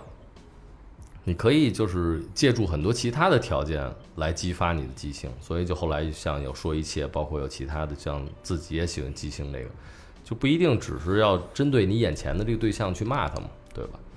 但我还挺好奇的，当时是怎么骂的？我真的很好奇，因为我听过英文的那种 battle，就大家在也不能说骂吧，就是取笑你或者是调侃你的那种感觉。一般呃，肯定。大多数啊，一上来的出发点都是你的身材和你的衣着，是吧？是吧？这哥们儿太矮，我根本看不见什么的，是吧？那个，你现在可以取笑一下我吗？即兴一下，取笑一下，取笑一下我。我操，回到他妈十几年前，太难了，词。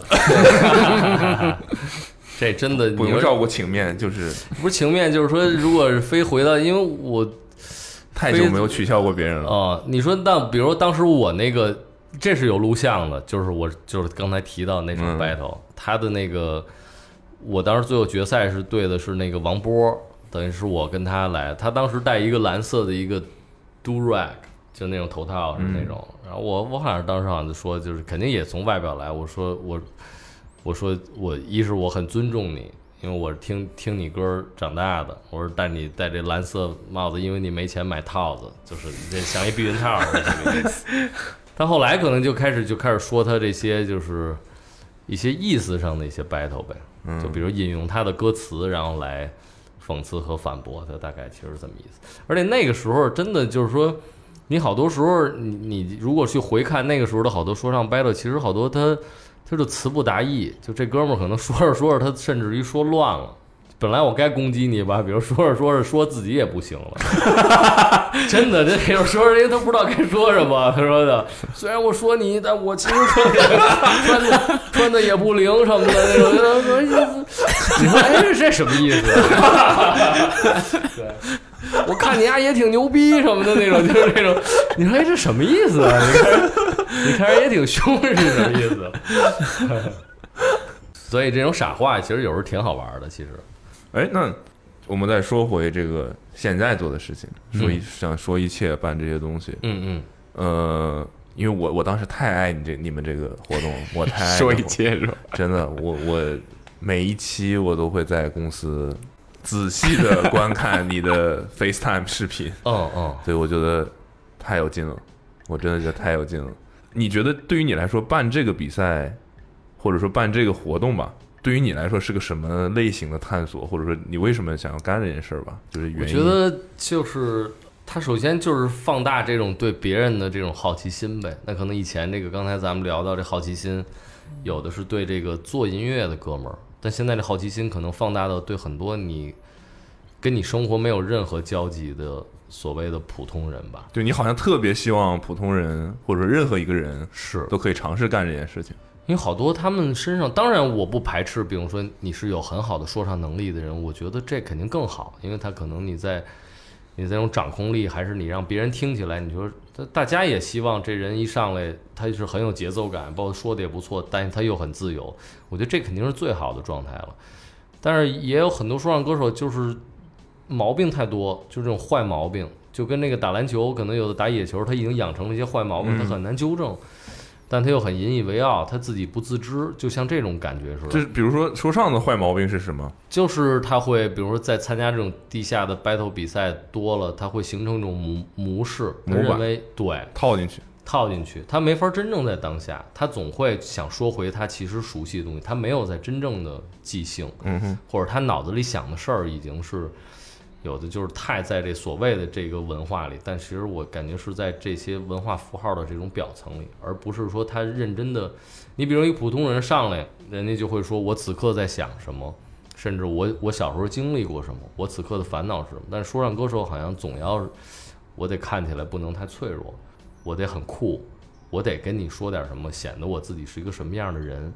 我的意思是这种。这种伪装有的时候就让我觉得，至少在说一切的这个东西里边，它会显得很愚蠢，而且很不真诚。嗯哼呃，对个人来说，有一大部分也是缓解了我当时的这个焦虑和寂寞。因为当时做这个 FaceTime 连线的时候，我是在日本，当时就待了三个月嘛，也也挺爽的，玩玩。但是后来也是待的久了，没有朋友在身边，真的是你的旅行也没人分享。到后来，我操，你待的时间越长，特别孤独。那个时候每天跟这些不同的人 FaceTime 连线，有时候一天能连个四五个。早上醒过来，在床上我就连一个，比如泡个澡我也连一个。走在街上，我走到哪个自动贩卖机那儿买瓶水，这儿还摆着堆垃圾，我说你看看我这儿，这也跟人连一个。就是你也看到那边一个一个的人，有的刚睡醒，头发乱的；有的他妈在那儿做饭呢；有的地上有只狗；有的在出租车里；有的我操，那窗户全是铁栏杆，外边是灰了吧唧的，那空气污染加上疫情，感觉这哥们儿也挺丧的。有的那种特小的哥们儿，给你看他满墙那奖状什么的，就那种好学生什么的。有的人就收藏点黑胶，他给你翻翻什么的那种，你就一下你就觉得你跟国内有个联系，然后你也就是我一想，你说你跟一个朋友认识，你不是说说去就能去到他家里呗，是吧？嗯要不然他收拾收拾，要不然怎么着？但你拿摄像头，他就让你看，他说你看我在这睡觉，我窗外是这个，这是我妈，这是什么？我是怎么着的？一下觉得操，这是一个特别特别神奇的经历。你一下能和很多人走得这么近，关注到他生活里的细节，嗯尤其是就是也让我就坚持我相信的东西呗，因为这东西，你说大家都会有浪漫的想法，比如说你说这世界应该是平等的，但你发现没那么容易，嗯，那你说你提出了，你说谁都可以说唱，那这得试试。你找来一百个人，上来九十九个都卡壳，或者说都我我就就别别别，你别闹了，那我可能也就结束这个事儿了。我觉得这不 work，这只是我的一厢情愿。嗯但事实就是，他们出乎我的意料。你无论是在线上还是在这个现场，确实有人会走上来，拿起麦克，有的熟练的或者生涩的，就是去认真的表达自己，去即兴。而且底下也有人觉得这不是无聊的事儿，这不是说哎你这太业余了不好看退票，或者说不在你身上浪费时间，而是觉得哇塞有意思有意思，说呀说呀，下一个期待是谁？这些东西给我一个鼓励，就是说明相信的东西是 work 的。嗯哼，那就说那那可以，那我也更希望听到更更多人开始说，我当然也希望他们说的更好，或者说他们在这当中得到这个片刻的释放和，如果能给他们生活真的带来点改变，我觉得也不错，没准儿他会就这一次上台的经历，因为确实也发现，像我就属于我以此为生嘛，做做音乐，表表演。但很多人他也许这人生当中并不是有这种站在人群面前的机会，是吧？公司年会让你上去发言，团队建设让你上去说点什么，说你自己是谁，甚至没准这可能是他仅有的机会。但是在这种时候，底下几百人看着你上去，你说你是谁？你你来说点胡话，没准出丑了，没准迎来喝彩。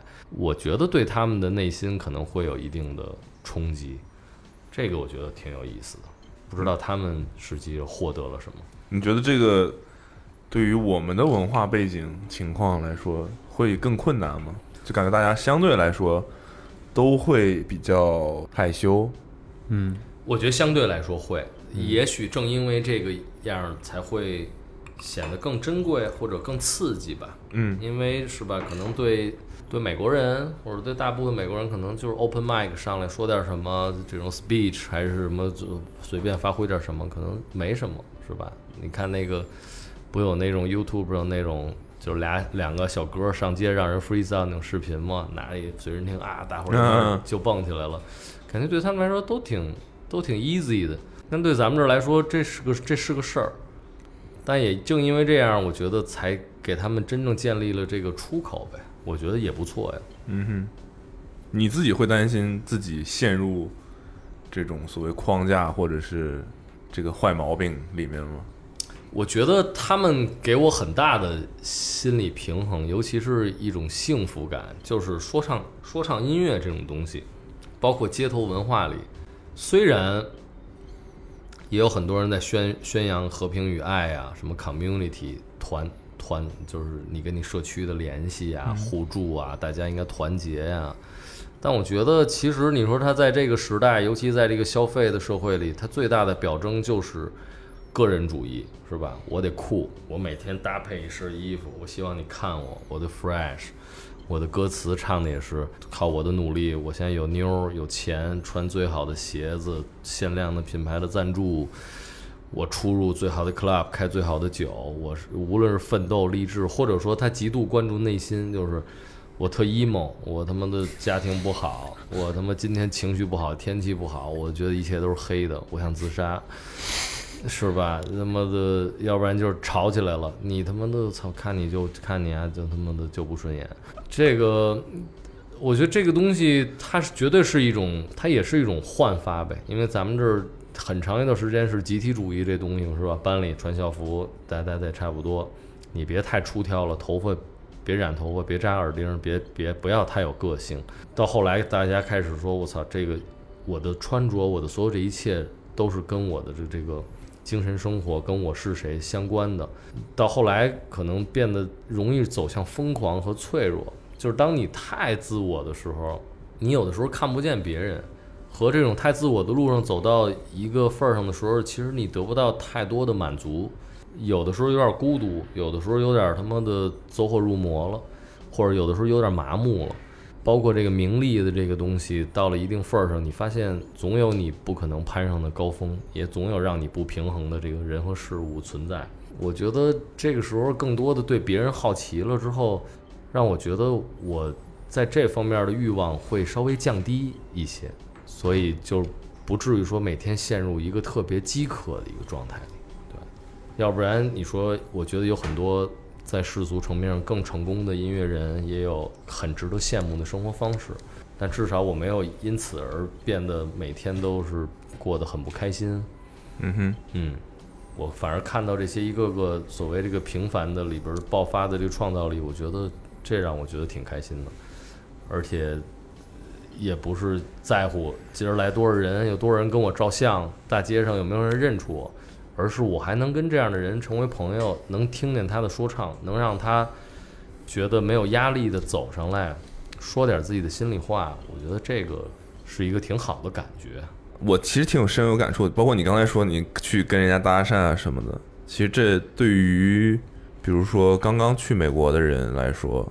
这其实是一个挺有挑战的事儿，我觉得这挺有挑战的，就是即便他英语很好，我觉得都很有挑战。就是你敢不敢去，嗯，跟人家说话，嗯，你敢不敢去表达自己，有没有这个自信或者是这个胆量去做这个事情？我觉得可能我们身边好多人都是在犹豫，可能他都不是不敢，他可能在犹豫，然后可能最后就算了，就这种。对，你是怎么搞定这件事的？就是可以去。比如说，像是像你刚才说，可能英语一开始也没有那么好，但你现在也感觉也很敢表达。你是怎么过渡到这个状态？其实有什么契机吗？还是就是到了那个环境被逼的？我觉得真的是对别人的好奇心，就是我不甘心只是当一个游客。我的意思是说，游客在中国意义上的游客，就是你和这个环境只只与你的眼睛。和耳朵发生关系，和嘴没有任何的关系，也就是你看到了那么多有意思的东西，你可能能听到一些声音，听到一些音乐，听到一些鸟叫，但是你既然和这儿的任何一个人没有发生过什么关系，可能买瓶水，说句 How much，这个是很让人恼火的事儿，我觉得非常的可惜，可能就是这份不甘心吧，我总觉得。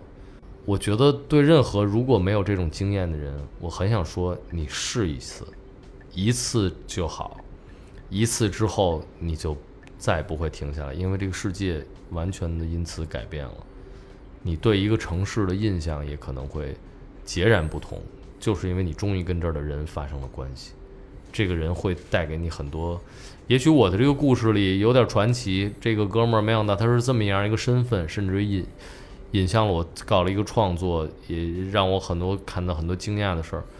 那哪怕是你认识了一个路人，这个人跟你聊聊天气，然后推荐给了你一家饭馆，这城市也因此而对你打开了。我觉得这是很重要。其实真的没那么难，你对他好奇，他其实对你也很好奇。你也给了他一个机会，能够释放他的一个善意。你就我如果在上海有人。上街跟我攀谈说：“你给我推荐个饭馆，我其实会很开心的。我没准将我一个私藏的一个爱好就推荐给他了。他从大众点评里没准是看不到这些东西，查不到这个地方。嗯，对，对，我觉得这种人和人的交集是挺美妙的。我之前有一个，也不能说习惯吧，就是我特别爱做的一件事，就是去别人家。嗯，尤其是去，比如说国外的地方。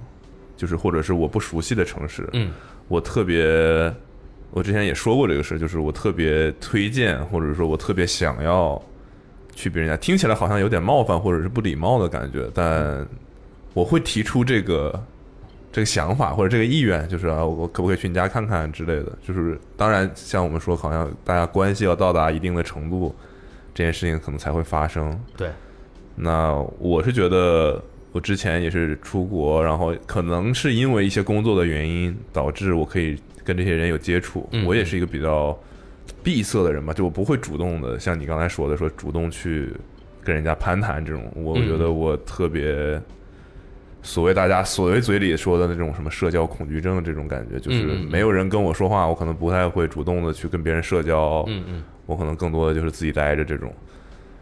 但因为工作的原因，这也是我为什么我很喜欢我自己的这份工作的，它逼着我要跟别人沟通交流，去认识新的人，呀，然后我当时就觉得，哎，在这个工作的环境下，我可能认识了他，然后有机会我去到他的城市的时候。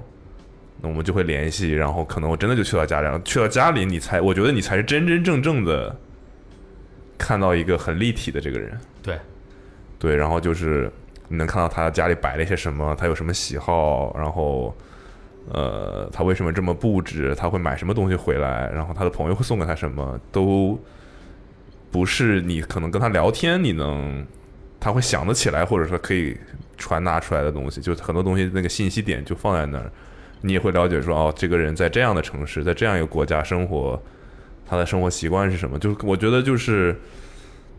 不是传统意义上大家说的，就你刚才说那个旅游的那种感觉，是的，就你真的要跟当地人发生一些连接，可能才是一段旅行里特别美妙的那那部分。不是说我我可能看到一些景观，大家习惯的去进去一些景点嘛，对吧？那个地方可能城市你的城市没有，或者是很有名，有些什么历史故事，呀，这肯定是一部分体验。然后，但我我个人特别享受的就是跟本地人一起干一个什么，但这其实挺难的。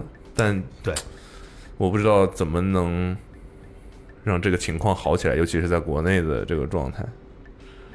我觉得年轻人就是希望，我觉得大家就是，我觉得其实英语水平大家也都在变好，然后这种自由度也在变高，可以出国，比如说越来越多的人出国，比如对我来说，曾经办签证甚至都难倒了我，但现在对很多人来说，哎，去到美国，你说的好像有多难似的，我们说去就去了，我觉得这是好事儿，但是我也认识好多这种中国留学生，我操，在那边儿还在看国内的电视剧，就关注的都是国内的话题，我也觉得挺不能理解的。比如说，去他们家里一看，都在同同步的收看国内的电视剧什么的。我说，我们这儿努力翻墙，看点什么 下载什么，看点儿外国东西，看点 Netflix 什么，你们这儿他妈的操，真他妈够同步的，说还同步国内的东西，我说不太能理解。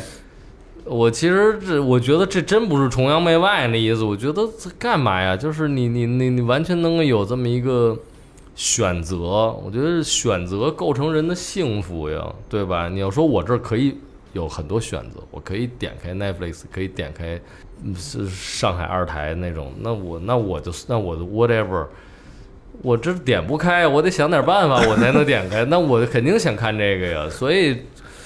何必呢？大家看一点这个别的选择的东西呗。我觉得这个对别人多点好奇呗，对别的文化，我觉得。二是就是我觉得我曾经看过一个，就是就老论这个，就是说咱们是是不是真强大了和咱们什么？我觉得有一说法就是说，你真强大了，你不是才对别人更容易有好奇心和容纳别人吗？其实一想，其实就是这么回事儿呗。你正因为不够强大、不自信的人老爱，提这个事儿，呃对，老说我他妈挺狠的，我跟你说，我还想讨论一个事情，就是就像比如说你很痴迷于出去看、出去走一走，嗯嗯。然后包括你说唱你的 你的工作吧，或者你谋生的手段，嗯，然后你也有提过，就是当你很享受这个过程当中的时候，有的时候很现实的，比如说经济的压力。当然，你说你虽现在这个因为各种情况，你可能也没那么好，只是说比这个最之前，因为之前那个可能你说你之前搞点独立音乐，你可能连一个就正常上班的白领都都都不行，因为你想，你比如说像我这个。大家都跟至少跟同龄人、跟同学有点基本的比较，我甚至都被我的同学就嘲笑过。我的高中同学有一个是在银行上班吧，先开始做柜员，后来可能做点什么投资这那个的那种。嗯那会儿我我我，你看那那都二零零呃二零一零年一一年左右吧，嗯，我当时在鼓楼租了一个小平房，一个月可能一一千五六百块钱吧，一个二三十米房子，我在那儿住着。然后我自己呢，当时就是就闲云野鹤的生活呗，就是独立音乐人呗，大家每天就都没什么钱，然后演演出或者在街上跟那些开小店的人、卖古着的、卖卖吉他的人混会儿，晚上去看个演出。有一天，我就高中同学聚会嘛，很开心。当时我也是泡点那个酒，拿那个二锅头泡那个荔枝，泡那杨梅跟我们今天喝的差不多意思。啊，而且那都泡的也不是很贵的，就有点那种水果摊处理那种。因为我当时听一人说，说你要泡这种酒，你就用最便宜的二锅头和用那种快烂了的水果，你就泡就完了，你不用买那特好的水果，你你又又贵，你还不如自己吃了呢。嗯，的泡，我都这泡了半年了。我还挺珍贵的，因为当时我也没大罐子，我拿一小瓶泡的，他妈的泡那种荔枝什么的，感觉正正到好处。然后晚上叫那朋友来家里，我说：“哎，你咱好久没见了。”我说：“那个你看看。”他一看说：“哦，你就住这儿是吧？”然后说行，然后说喝点喝点，丫喝多了，丫他们说：“哎，我买第二套房了，我那个媳妇儿马上给生孩子了，说那个你你他妈的。”当时我有一女朋友，女朋友在边上，他就指女朋友说：“你们是怎么意思？”我说：“没怎么意思，这不是交往着呢吗？”他说：“你模仿的挺 惟妙惟肖的。”我说：“他妈有什么意思？他妈在交往着呢。”他那你这个，你你你他妈这弄的什么时候是个头啊？说你你你孩子就说白了，就你家住他妈这么一小平房，说你你他妈的。我的孩子快出来，我都买第二套房了，你他妈这什么？我当时我操！我先是真是还是我说，哎呀，我说他妈的，我吃不上饭，我将来去你家他妈蹭蹭饭去。他妈越说丫越来劲，你就他妈一直在说这种事儿。你说我一是觉得对这女朋友也不太尊重，存了半年这酒，喝了喝了，让你他妈的这他妈侮辱我，太太糟糕了。你侮辱我都行，就是说你他妈的你侮辱我一会儿行，你丫他妈这侮辱进去了，那你说怎么着呀？你要侮辱我，我也没他妈打你呀那。你知道我说跪着说大哥我错了，我洗心革面，明天 明天就出去赚钱。我说你说你让我怎么办？这特怪，你知道吗？就是说你要说在这个层面。咱依然不能说世俗层面说有那个特别那种成功，我只能说就是还行吧，你起码能负担你此刻的选择呗，是吧？我说此刻我选择过这样生活，没管人借钱，也没什么太不体面，就是还行，大概其实就是这样一个意思吧。就我觉得现在应该很多年轻人在，就我能明显感觉到，嗯嗯，就是大家想要做自己想干的事情，嗯，但是呢，同时他们又希望。可以在经济上明白满足自己，但往往有的时候你没有办法两全其美。那我觉得，可能绝大多数人的例子就是他他让步自己想要干的事情，可能选择了一个自己现在没那么希望，但是可以让他继续生活下去的这么一个选择。然后我不知道你会觉得。怎么平衡这件事情？嗯，或者是说你肯定也被这样的情况拉回来过。嗯，就是我可能很开心的在做我想做的事情，但是有一刻我突然意识到，我必须要去做那些我没那么想做的事情，来满足我可能之后可以继续去做这个事情。我可以分享一个我不知道算不算干货的东西。我觉得你们两个应该也都会有所体会。我觉得做任何这个所谓跟创造有关的事儿的人，当然这大家其实可以探讨到底有没有道理。就是这个有一个前些天刚刚去世的一个哥们儿，他名字挺挺长的一个外国人，一个一个老一个老头子，他就是关于这个创造力。因为我在想，你刚刚在问我这问题，比如说年轻人他说想干点自己爱干的。我相信他自己爱干的事儿里边，应该一定是包含了一些创造力。因为一般我们聊这个，可能他说日常的户口的工作里边，创造力不够满足他，或者太多事务性的、被迫的怎么样的，他想干点让他觉得有价值的、有创造的东西。但是这个东西其实不光是要有情怀，我在坚持我的理想，它是一个特别技术性的事儿。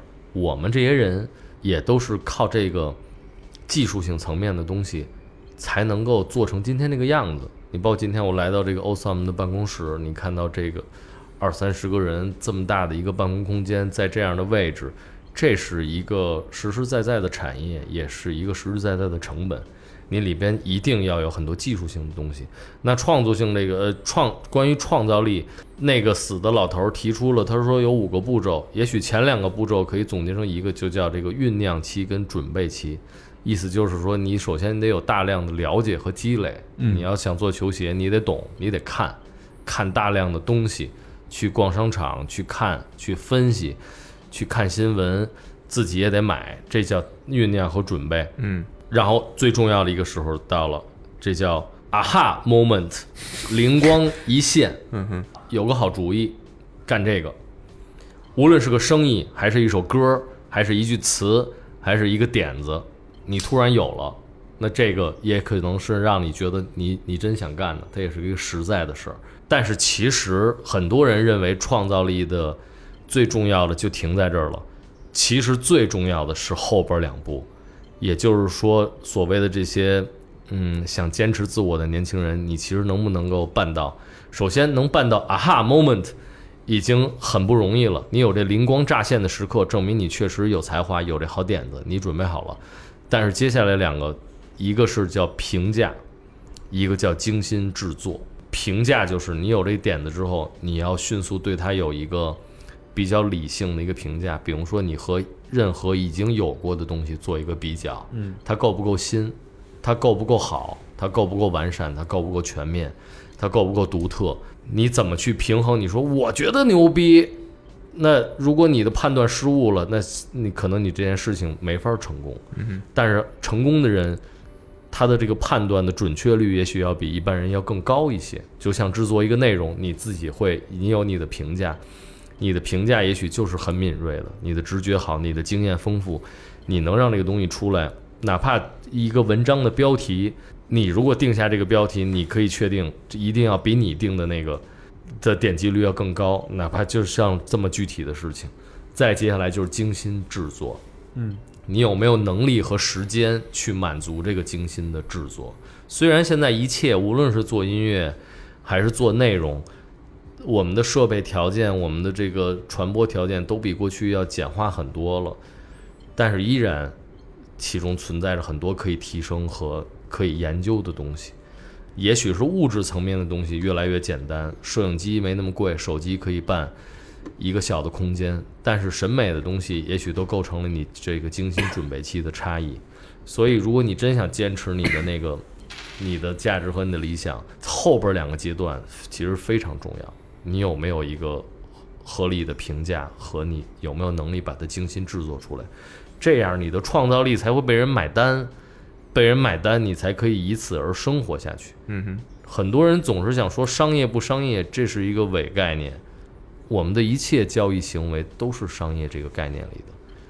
你你难道不和别人产生金钱交易？那你这东西你他妈的靠什么生活呢？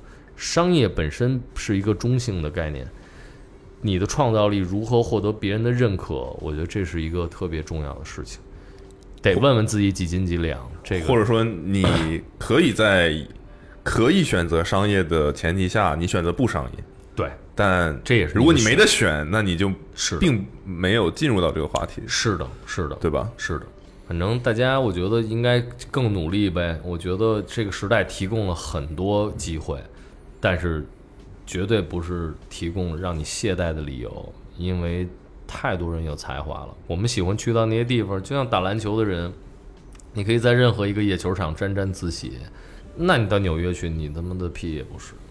所以就是得对自己的要求高一点。这是一个，但我觉得这是一件特别好的事儿，就是因为它是一件很讲道理的事儿。就像咱们最开始聊到那些观众会对你的反应一样，如果你真好的话，你就会见到你的收益，无论是人的一句叫好，还是实打实的现金，你的生活得到改善，你受到别人尊重。但是你得也得去实实在在的面对这件事情，别拿理想去掩盖你自己的懦弱。这个好，嗯，我觉得这个好，嗯，说到我心坎里，我只是总结不出来，真的，我就觉得你们的行为其实就在做着这件事情。就是。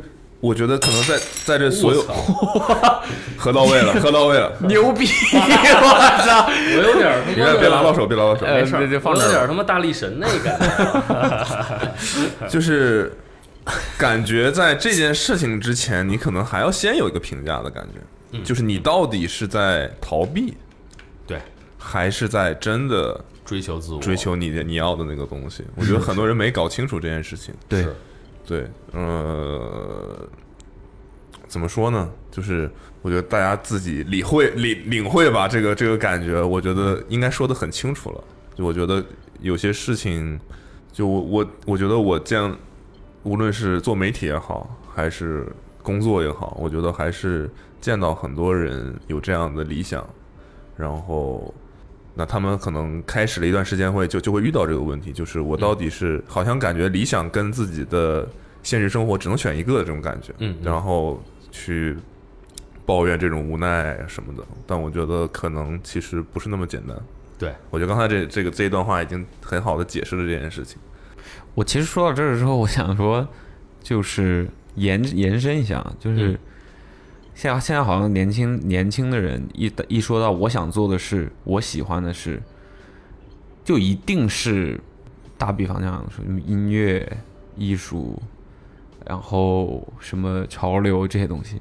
就我又是在在想，公务员不可以是你想做的事吗？对啊我我反而觉得以前好像大家说啊、你那个呃上完学之后毕业了就找一份稳定的工作，生儿育女，然后感觉好像说哦我们不自由，我们被被被封闭了，我们其实有更多的选择。但到真的到了这个时代之后，反而大家选择依然是单一的。就你为什么一定要做这些事情才是你自己呢？你为什么就是不能？我反而觉得就是大家应该好好想一想，你真正适合做什么。对，而不是说你就真的，我是觉得坚持理想和走火入魔就在一线之间。嗯嗯，对，如果你真的不适合做这件事的话，你坚持是没有意义的。嗯，就就你刚才说那个评价，嗯我觉得评价这个这个这个环节就是真的很重要，你得你真的要抽离出来，不要不要用自己的主观的意识去看待这件事情，就是觉得我操，我觉得这很屌啊，你们为什么都觉得不行呢？嗯嗯就是很屌，一定是你们不懂。嗯，我觉得你千万不要在这个，就是很多看似平凡的事情，你如果能做好的话，那可能这就是你的价值，嗯嗯也是你牛逼的地方，而不是说一定要是那种站在舞台上或者被大家看到的你想象当中的所谓的那种我想做的事情才是有价值的。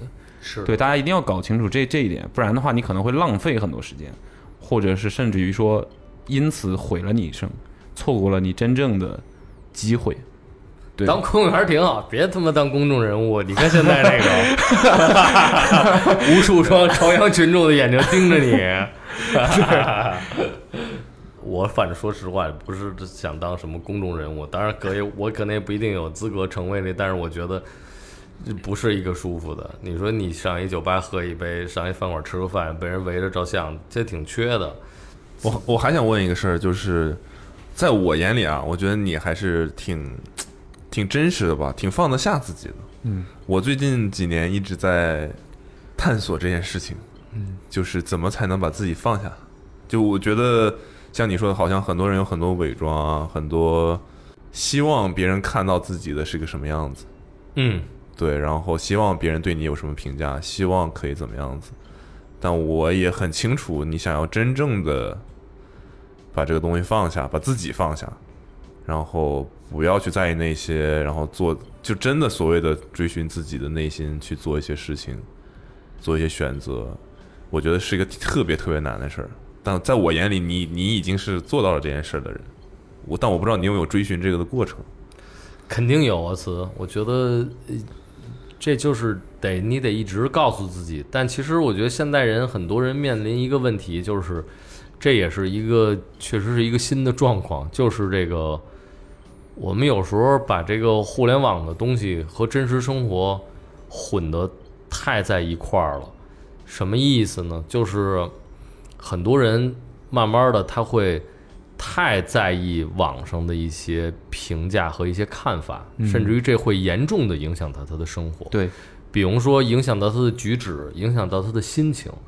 我认为，当然这个也很正常，因为我们确实几呃大部分的生活已经是虚拟的了。我们当然很在乎受众在乎网上的维系，在乎交流。但是有一件事就是，你说你在网上一个人对你进行了一些疯狂的攻击，和是或者说他貌似长篇大论的一个客观的评价，这人他妈是谁呢？这是个问题。对你比如说我的音乐，我精心做了一个音乐，我一看有一人写了一个四百字的文章，论述我到底这音乐失败在哪儿，和我怎么样比不上十年前的我，和我甚至论述了我已经不该存在于这个世界上。说你你还真别做音乐了，我可以负责任的告诉你，你这一二三四五你真别做了。我跟你说实话，那假如说我们就文本而言，没准我看了，我都甚至没准觉得有点道理。我说操，真我操，这他妈的确实，我开始我算了吧，我明儿到欧欧怎么来面试，我他妈我这这事儿真别干了，我也我也咱们别我也别在上海待着。我仔细一想，这人是谁呢？他绝没有歧视的意思啊，但他没准是他妈的某个城市的某个四线城市的某一台电脑前的一个素不相识的一个陌生人。这个人也许是个书呆子，也许是一个有心理问题的人，也许是一个跟你毫不相干、和你生活一直没有什么交集，但是因为互联网给了你这么一个机会，让他能给予你致命的一击。如果你有一个心态跳出来说：“你是谁呀、大哥？我他妈在乎得着你吗？你爱不着我演出，多一个或少一个观众，你也不像我身边的朋友跟我喝了杯酒，认真的跟我提点意见。我不认识你，但你发表了这么严重的一个意见，但可能你其实根本没有资格发表这个意见，或者说我无论你有没有资格，你他妈不该影响到我的生活，因为如果没有互联网，我们的生活其实根本他妈我这辈子跟你他妈不会有任何交集，你甚至都不会知道我。但因为我太在乎我自己，和我在乎别人，我看了这个意见，他妈的极度的伤害了我。我的意思，很多人其实我们有些时候很强大，不 care 这个，阳光明媚的早上喝杯咖啡，今儿刚挣了笔钱，买了双新球鞋，走在街上挺开心，看了一恶评。但有的时候本来最近有点自我怀疑，你再一看这个，他妈我操，丫他妈说的有点道理啊！你的自省导致了丫他妈的更猖狂，然后严重影响你的生活。我的意思就是说，我有一天想明白这个事儿之后，我说我操，那我不能让这种东西太过影响我的生活。我的生活是很真实的，能够坐在我对面听我说话的人，能够喝酒的人，演出底下一个个实实在在买了票的观众，和大街上能见到的他们的这么让人舒服的家伙。我觉得就是这样。我觉得大家如果适时的回到现实里，会让你觉得舒服一点，就是也也会让你更真实一些，因为没那么极端，也没那么轻易，不能让那些太轻易的事儿操纵了我们。我有问题，就是没有问题。不论出于什么样的原因呢，就是在很多现在的国内的流媒体平台上面，这问题我也不知我我也不知道它是尖锐吗还是什么算算直接吗？就其实你是有很多作品是会被 ban 掉的，就是我们是听不到了的。我不知道你怎么看待这件事，就是自己的作品，包括很多过去很厉害的音乐人，嗯的作品，或许是因为他们触及了很多东西，他们在讲一些东西，他们在表达一些呀，这些东西，但是我们没有办法再听到了，在那个到了，你怎么看待这件事呢？非常可惜，也非常让人愤怒，但同时也无能为力。这里边涉及到我，我会直接想到一个问题，就是你包括呃跟这问题相关的，比如说互联网上看到很多人在某些事情的看法上，我觉得甚至可以说是非常错误和愚蠢的。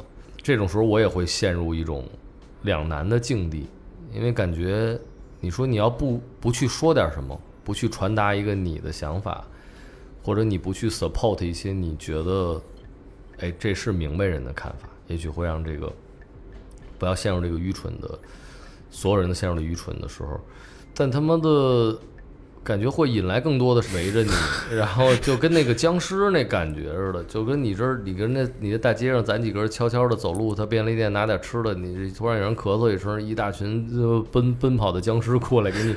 团团的给你压住了那感觉。你说什么都不做吧，你会觉得你真担心这个舆论环境和这什么都被愚蠢给占据。嗯，但你又真怕，你说你说这两声，你是一个好意，你也想这发个信号弹，但他妈的，其实最后可能是你被更多的说白了，你别惊扰他们，他们本来离你生活挺远的，但一下招来很多他妈的屎过来了。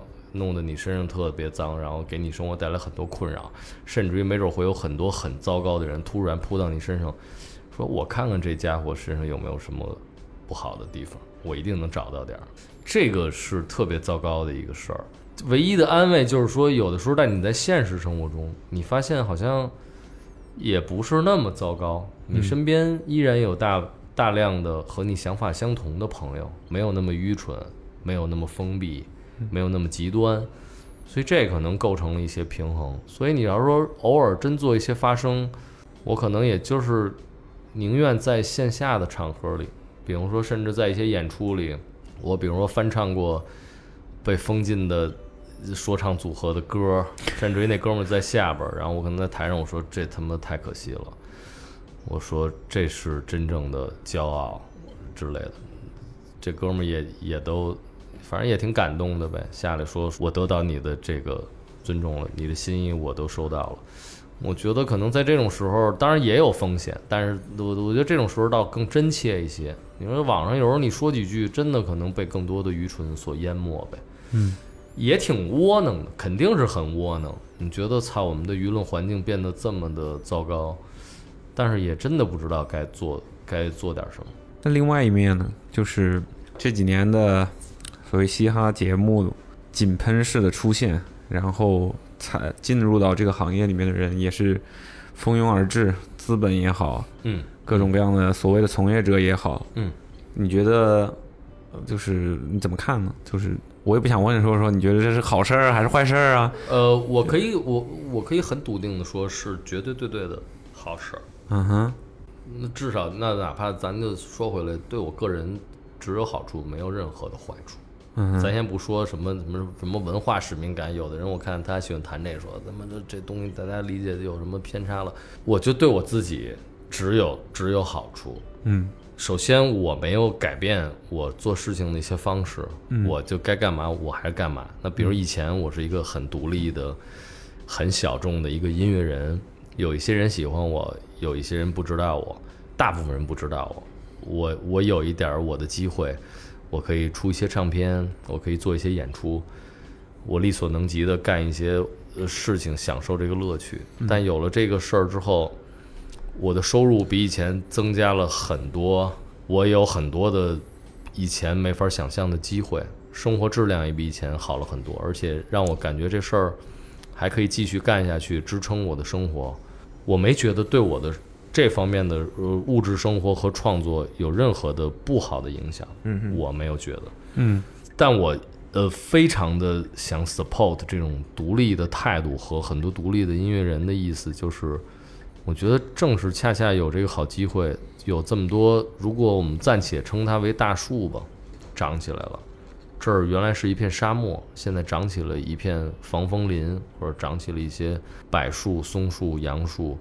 那其实现在需要一些蘑菇，嗯就是更多独立的这种物种的这种出现，越丰富越好。它们形态各异，有的红的像那个伞一样，有的是白白的像一个个老人。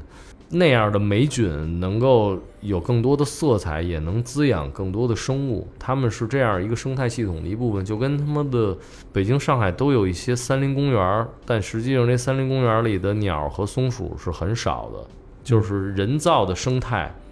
并不能拥有这些真正的生命，就是因为它不是真正的自然，因为嗯自然需要的条件更加的复杂，所以很多独立的东西，我就说大家不要也只是都去认为综艺是唯一的通道，嗯或者认为某种审美是一定 work 的，或者说我们一定要靠近它才会有生路。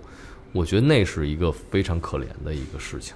我就希望有更多其他的长起来。二是为什么我有些时候甚至于会流露出一种对那个东西的不屑和反抗，就是因为我觉得你们已经很强大了，我没有必要再 support 你，而且你的强大甚至于我的这种反抗对你来说是一种好事，就像是你一个很健壮的人进入健身房，我是你多添的那一个筹码，这样会让你刺激你的肌肉，破坏它，才会有更多的蛋白质修复它，让你变得更强壮。你已经是大象了，我这我这蚊子扎你两口，对你来说不是什么影响，但这个扎的姿态，对更多的小虫子的出生是一个很好的一个意思。他们也许知道，OK，我们可以干点什么，我们依然有存在的价值。嗯哼，我觉得是在这个意义上，我是特别想让现在有更多多元的道路出现，也有更多更小众的、更独立的人能够有自己的一个生存的空间呗。其实是，嗯哼，OK，我我知道你刚才想问什么，我觉得这个很适合做的结尾啊，就是呃，也是这次你会来的契机嘛，就是弦外之音这个事儿。OK，对，我觉得可以给大家说一说吧，就是这个展还在进行当中嘛，然后在上海，嗯就是怎么会有这样的一个东西？它里面我们可以在里面看到什么呢？嗯，在上海的这个 K 十一这个艺术商场，它的地下三层有一个画廊，平时经常会举办一些艺术展览，好像是十月二十二日开幕的，到十一月一日应该就结束了。嗯哼，其实它是一个为期很短的展览，估计现在还有个四五天。如果你能听到这个节目，也许你还有机会去那儿看一看，溜达溜达。这个展览就跟刚才提到的这个 support 这些独立的态度和这个独立的生态有直接关系。它叫 unheard，就是那些没被听到的或者没被大多数人听到的这些场景、这些声音、这些音乐和这些音乐人，包括里边有大量的这个摄影和大量的这个历史素材。有些地方已经永远的消失了，像我们可能都很喜欢的 Shelter，上海的这个地下音乐场所已经、已经不复存在了。也有些音乐人，也许他们已经停止了他们的创作。我在那里那里边拥有一个单独的展厅，我和李林峰，我们俩各有一个小房间。嗯、我的那个房间里就是展示了一些我过去的专辑，我去过的地方，我拍摄的一些纪录片，以及说一切的一些片段。叫小老虎是由什么构成的？其实说的是，也是和二位刚才讲的这个故事，我的青春期，我的旅行，我的每次创作，包括和陌生人的这互动，他们一步一步的变成了这样一个人。我也相信每个人都是可以不断的变化，就像阿茂刚才说，有些依然待在自己家乡的人，也许他们的才华和创造力令人堪忧，但也有很多人就真的走出了自己的局限和环境，变成了更好的、更强大的人。我相信很多人可以拥有这种机会，我就是一个活生生的例子。我一开始也是一个学习差的人，是个土鳖，是个不懂音乐的人，是个不自信的人，是个甚至认为不用去看世界的家伙，或者对别人也没有足够的大的兴趣和能力去交流的人。也是一个曾经英语说的很烂的人，去到别的地方可能得紧跟着别人后边，生怕自己弄丢的人。但后来也可以看到世界，也可以认识这么多的朋友，做这些创作。我觉得这就是独立的姿态和音乐带给人的改变。关键就是你相信你自己，哪怕你是目前是很微弱的、很独立的，但是你依然可以让那把火烧得更旺。这就是我想表达的一个意思呗。相信呗，相信你自己。挺好，挺好。OK，就这样。嗯我，们今天大概就这样。干货很足。嗯，最近的最 awesome 的经历是什么？最近最后结尾问题，最最近最你觉得 awesome 经经历过经历啊一件什么事情吗？你觉得很妙的，不能说来录播客这件事情，太虚伪了。我看到我的一个朋友跟一个女孩儿暧昧不清楚，那女孩儿感觉多次对他表达了好感，但大家老自我怀疑。后来喝多了，我说晚上大家相相约在一个跳跳舞的地方，然后我说你还已经怂了好几天了，也没发生什么。我说你起码今儿晚上敢不敢给人亲了呀？然后他就特犹豫，他说：“操你妈，老逼我呀什么的。”我说：“ 操，就随便一说。”结果到了那个地儿，丫径直的走过去，直接把那女孩给吻了。然后那女孩跟他说：“你为什么不早干这事儿啊？他们就走起来了。我觉得这个是近期干过的最 awesome 的一个事儿。可以可以，这个真的可以 感觉现在很很久没有听人说过会还会发生这样的事情。可以可以可以，真是对，这是一个真事儿呀，真好，很特别。行吗？也愿你迈出这一步，撅起你的嘴。OK，那我们本期我们每一期会在每个平台送一样东西。我们这期送点什么呢？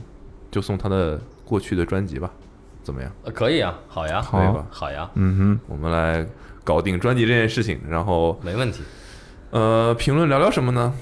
聊聊你对这期节目整个听下来的感受。就是其实我刚才想聊那个，就是你想要做自己的事，想要做的事情，跟你平衡生活的经济方面的你你的选择啊，这些东西，我觉得也是我在网络上收到太多这样的，嗯，就是询问或者是他们在迷茫的这样一个情况，我觉得可能对他们来说是个参考吧，就是他们可以去想一想这些事情。我觉得整个这一期节目大家有什么想法都可以评论跟我们聊聊，然后你也可以聊聊，或者是留下一句你印象里最深的小老虎的歌词，OK，酷、怎么？样？对，然后篮球，